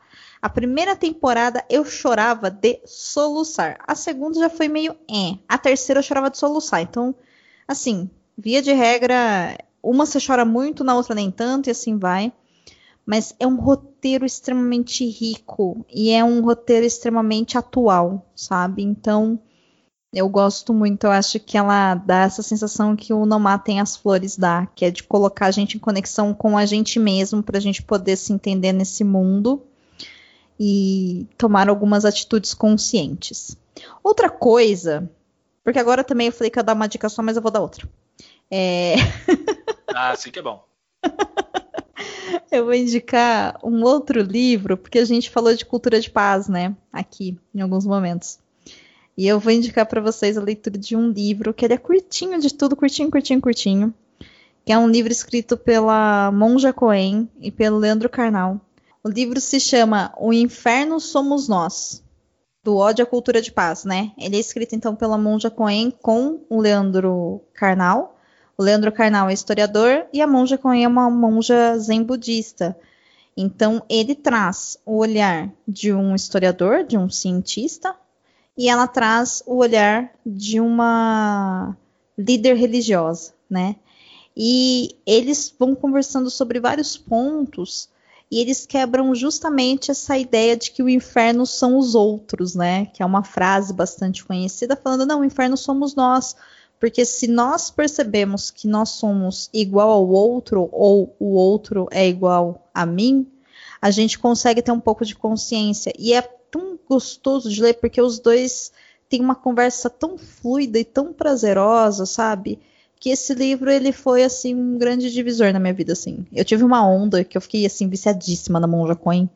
E aí, tudo que aquela mulher fazia me nutria e me ajudou muito no meu crescimento pessoal e para eu me entender, entender como que eu me expresso e enfim, foi uma época de bastante estudo sobre comunicação não violenta e tudo mais, até eu entender que eu nunca fui pacifista, né? Eu sempre fui, na verdade, adepta de cultura de paz.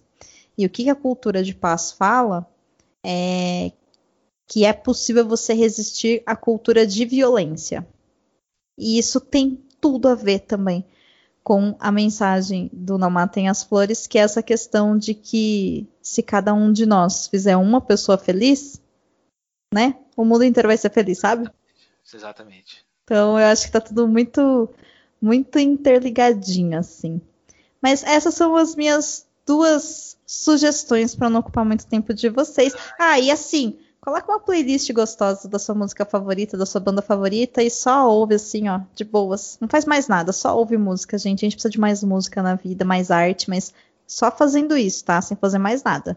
Senta, põe o foninho, não muito alto para não prejudicar a sua audição, e só ouve. Você vai ver como é bom. É bom demais. E o senhor? O senhor tem dicas? Ah, sim, eu já dei spoiler aí minha, da minha indicação. É, a indicação de hoje é o romance O Sol Também Se Levanta, do Ernest Hemingway. E aqui eu queria fazer um, um disclaimer. O, um disclaimer. Os, os, títulos do Hemingway são impressionantes. Eu, Por quem os sinos dobram, para mim, é o título, é o, é o máximo, assim, da, da, da beleza do, do, da poesia de um título. E eu tava percebendo que o Simmel tem uns títulos legais também, né? O Simmel tem, tem uns títulos interessantes. O Sol também se levanta, é maravilhoso.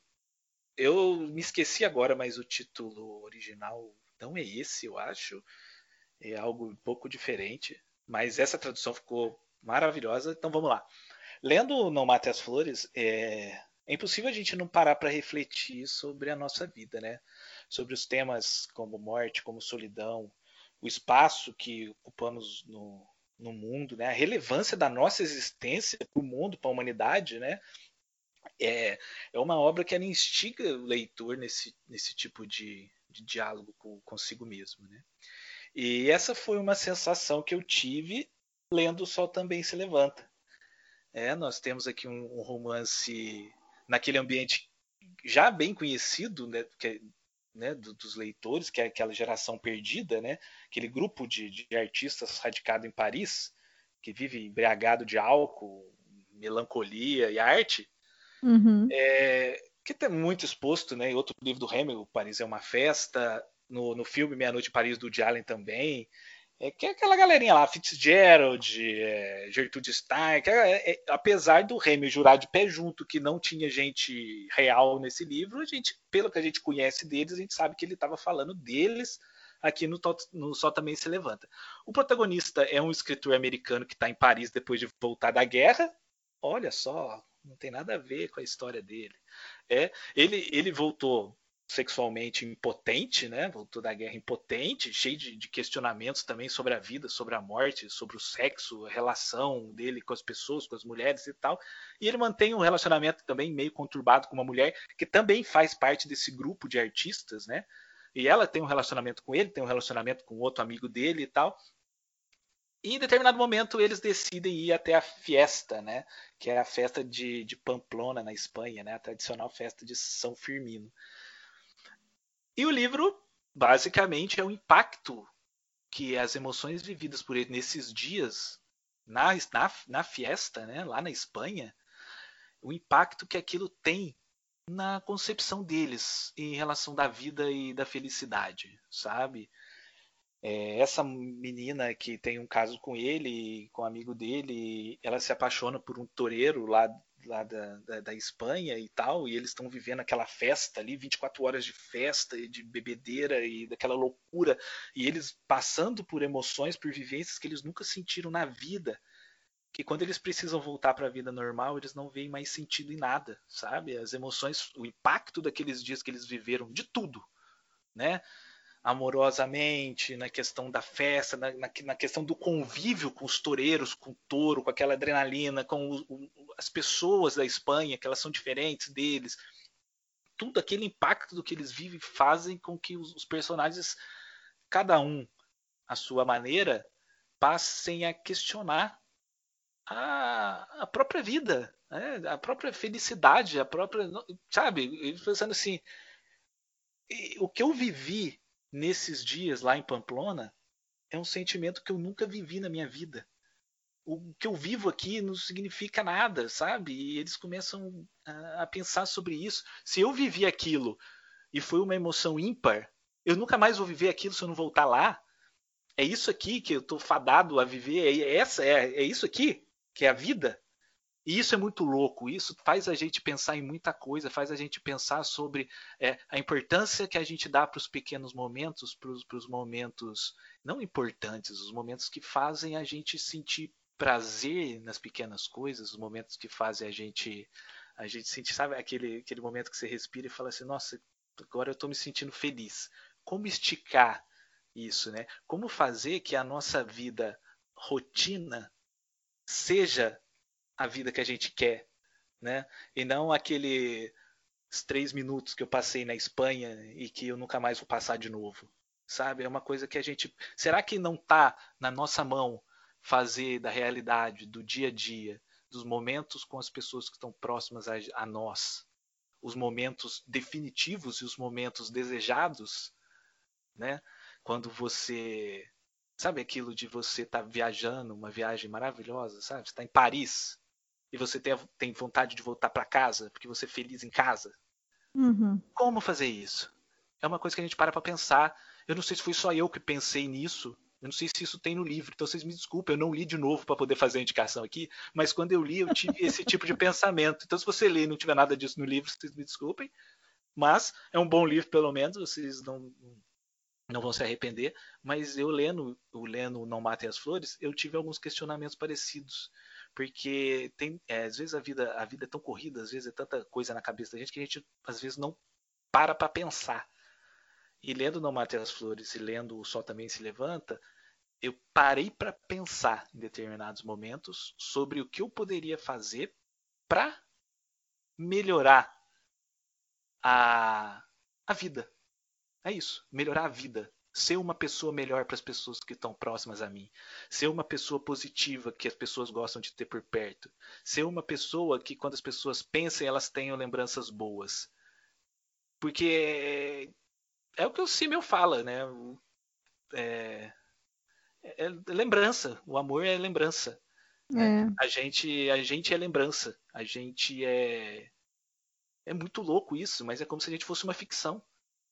E a, uhum. gente, é, a gente é uma ficção na cabeça das pessoas que estão longe sim, da gente.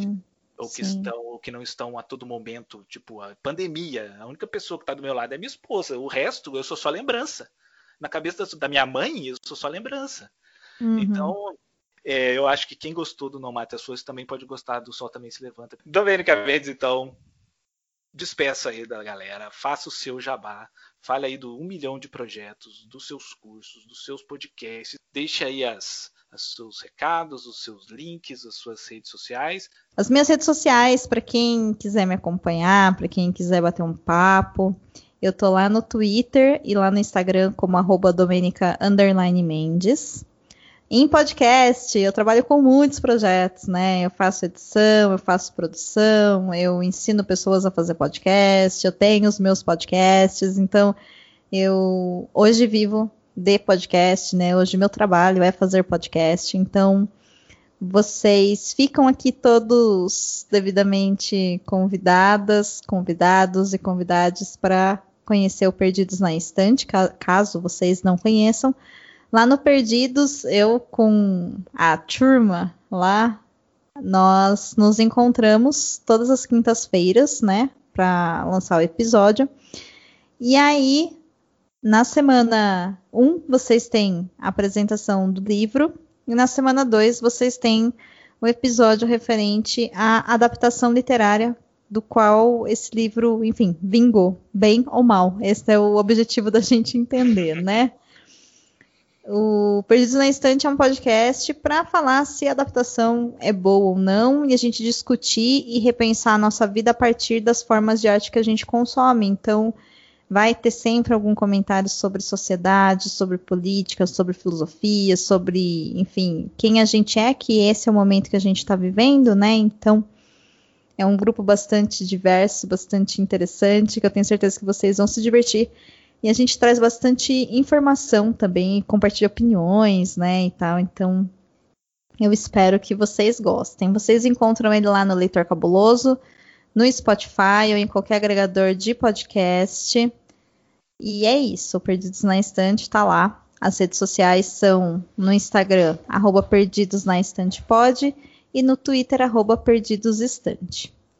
Além disso, eu sou uh, uma das pessoas, né? Hoje, a pessoa atrás das redes sociais do arroba o podcast é delas, que teve a campanha aí em março, né, de 2021 que foi mais um ano da nossa campanha, mas além da campanha, a gente tem uma rede que oferece infraestrutura, oficina de podcast, conteúdos originais de podcasts que são produzidos pela rede e tudo mais.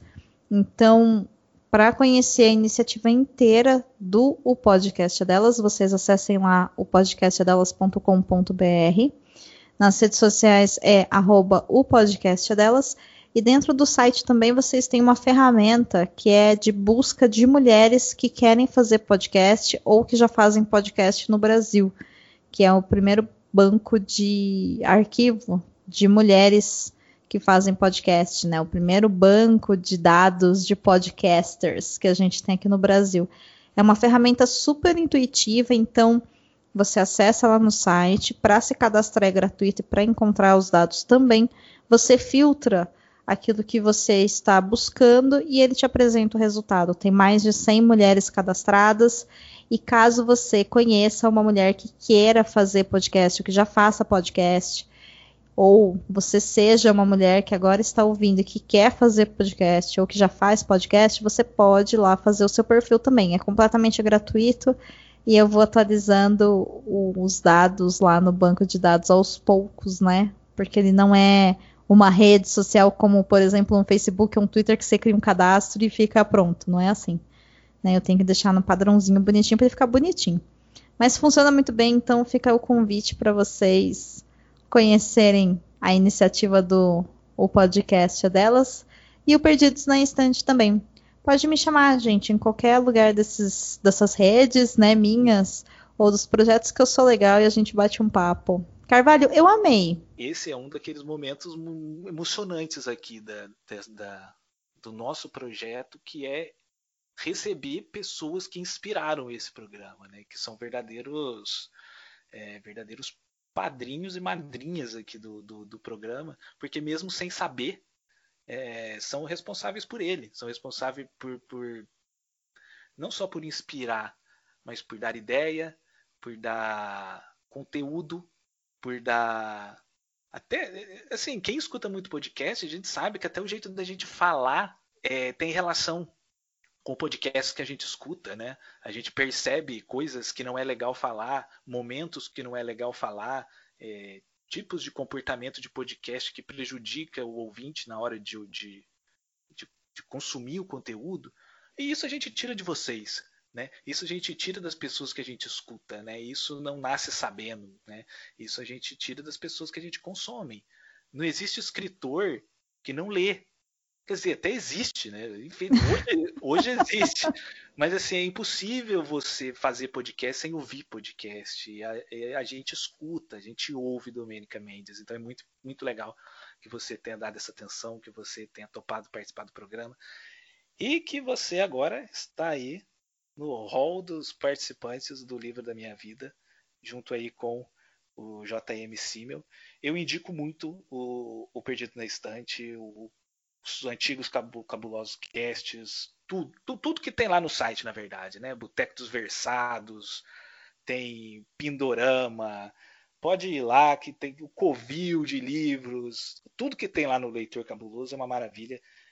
Tudo que a Domênica faz é de muito bom gosto, é, é de muita qualidade. Esse banco de dados do podcast delas é uma das coisas mais maravilhosas que eu já vi na Podosfera, se não for a mais eu, eu entro lá, eu sempre mexo lá, né? Muitas mulheres que vão aparecer aqui foram tiradas de lá, desse banco Ai, de que delícia! Desse banco de dados. É uma das coisas mais maravilhosas, porque assim, você tá vendo o podcast aí, arrecadando 10 milhões de reais e catarse, mas tem coisa mais importante que isso, gente. Tem coisa mais importante que isso. E esse podcast é delas, é um deles. Muito obrigado, Domênica Mendes, já falei demais. Agradecido. Foi uma honra te receber aqui. Ai, obrigada a você pelo convite. Eu tenho um carinho muito grande pelo Fernando. A gente gravou junto os episódios lá do Covil Geek especial. Se eu não me engano, foi de Westworld. Da temporada de 2018 ou 2019. Já, gente, já não sei mais, porque 2020 tiveram 84 anos, né? E eu consumo. Cancelou, né? 2020 é... cancelou a contagem do tempo. É isso, e, e também nós que trabalhamos com criação de conteúdo, né, que tem a ver com consumo de arte, rola uma certa confusão porque é uma coisa atrás da outra e engata uma série atrás da outra que você vê, sabe? É, a gente perde um pouco a noção do tempo.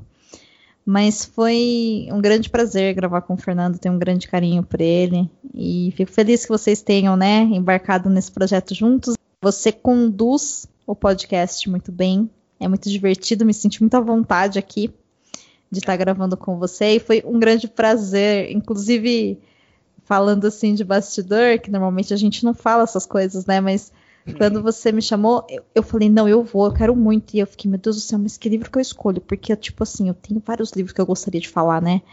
E eu falei, cara, eu preciso em algum lugar falar sobre o Simmel, porque o Simmel é importante para mim. E aí eu me lembro que eu cheguei para você e eu fiz, né, a sugestão, olha, tem esse e tem o, o Amanhã Outro Dia, que ele é um pouco menor, né? E aí você falou, não, eu quero o seu favorito. Eu falei, não, o meu favorito é esse, né? E apesar de eu ter um grande carinho pelo outro também, né? E aí também seria um, um, episódio completamente diferente, porque aí eu traria também as minhas análises que eu fiz, com base no TCC e tudo mais, né? Falei, não, eu quero abrir aqui o meu coração de leitora, né? Da pessoa que leu. E eu reli o livro, então, obrigada pelo convite, obrigada por me receber na sua casa, obrigada pelo carinho, obrigada por, enfim. Você agora também faz parte desse movimento, Carvalho. Você também é uma pessoa que está fazendo podcast, então a Podosfera também é sua, e eu desejo que os seus ouvintes se aproximem de você e ouvinte. Se você ainda não mandou, enfim, um recadinho lá, né, pro Carvalho, se você não deu aquele apoio de falar, cara, curti esse episódio, né, avaliou lá na Apple Podcasts, que é a antiga iTunes, faz isso, sabe? Porque a gente trabalha fazendo podcast porque a gente acredita na mídia e porque a gente sabe que existe uma pessoa de verdade do outro lado ouvindo, que no caso é você. Só que é um trabalho delicioso, mas ao mesmo tempo extremamente solitário, porque a gente faz e a gente não sabe quem está ouvindo, mas vocês sabem quem a gente é, então se mostra, sabe? É, compartilha sua opinião, sabe? Dá sugestão, reconhece o trabalho, dá uma curtida lá, sei lá, em Facebook, Instagram, Twitter, as redes sociais, compartilha o episódio, se a pessoa fala assim, cara, conheço esse, esse episódio aqui, conheço esse podcast, olha esse cara, essa mina tal apoia a gente assim, né? Nem tudo é dinheiro. Claro que se você tem condições de contribuir para o seu podcast independente aí no Catarse, no PicPay, enfim, faça isso, porque tudo tem um custo. Mas o carinho, o reconhecimento, a conexão que a gente faz com você do outro lado do fone, isso não tem dinheiro no mundo que pague e faz muito valer a pena. Então, deixa um recadinho lá que eu tenho certeza que o Carvalho vai fazer 87 temporadas diferentes aí do livro da minha vida. Vai ter o, o livro da minha vida 2.0 e coisas assim. Eu tô jogando ideias. Ah. ah, obrigado, obrigado. Gratidão, viu, Domênica? Obrigada a você. Muito obrigado. Bom, ouvintes, esse foi o nosso programa número 18. Tá chegando ao final da nossa segunda temporada. Não, mandar um abraço aí pro Fernando, a gente citou o Fernando. Um abraço, Fernando. Beijo aí pra Bahia. Pô, Bahia. Beijo, beijo.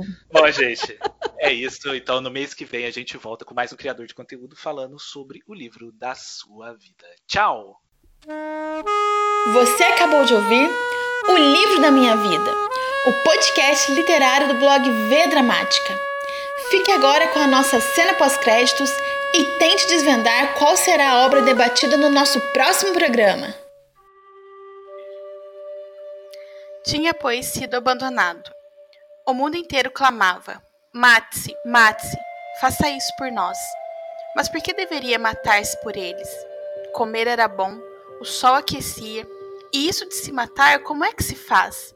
Com uma faca de cozinha, horrorosamente com um monte de sangue? Ou cheirando gás? Estava demasiadamente fraco, mal podia levantar a mão. Além disso, agora que estava tão sozinho, condenado, abandonado, como acontece com os que estão prestes a morrer a sós, havia nisso uma volúpia, um isolamento pleno, de sublimidade, uma liberdade que os apegados nunca poderão conhecer.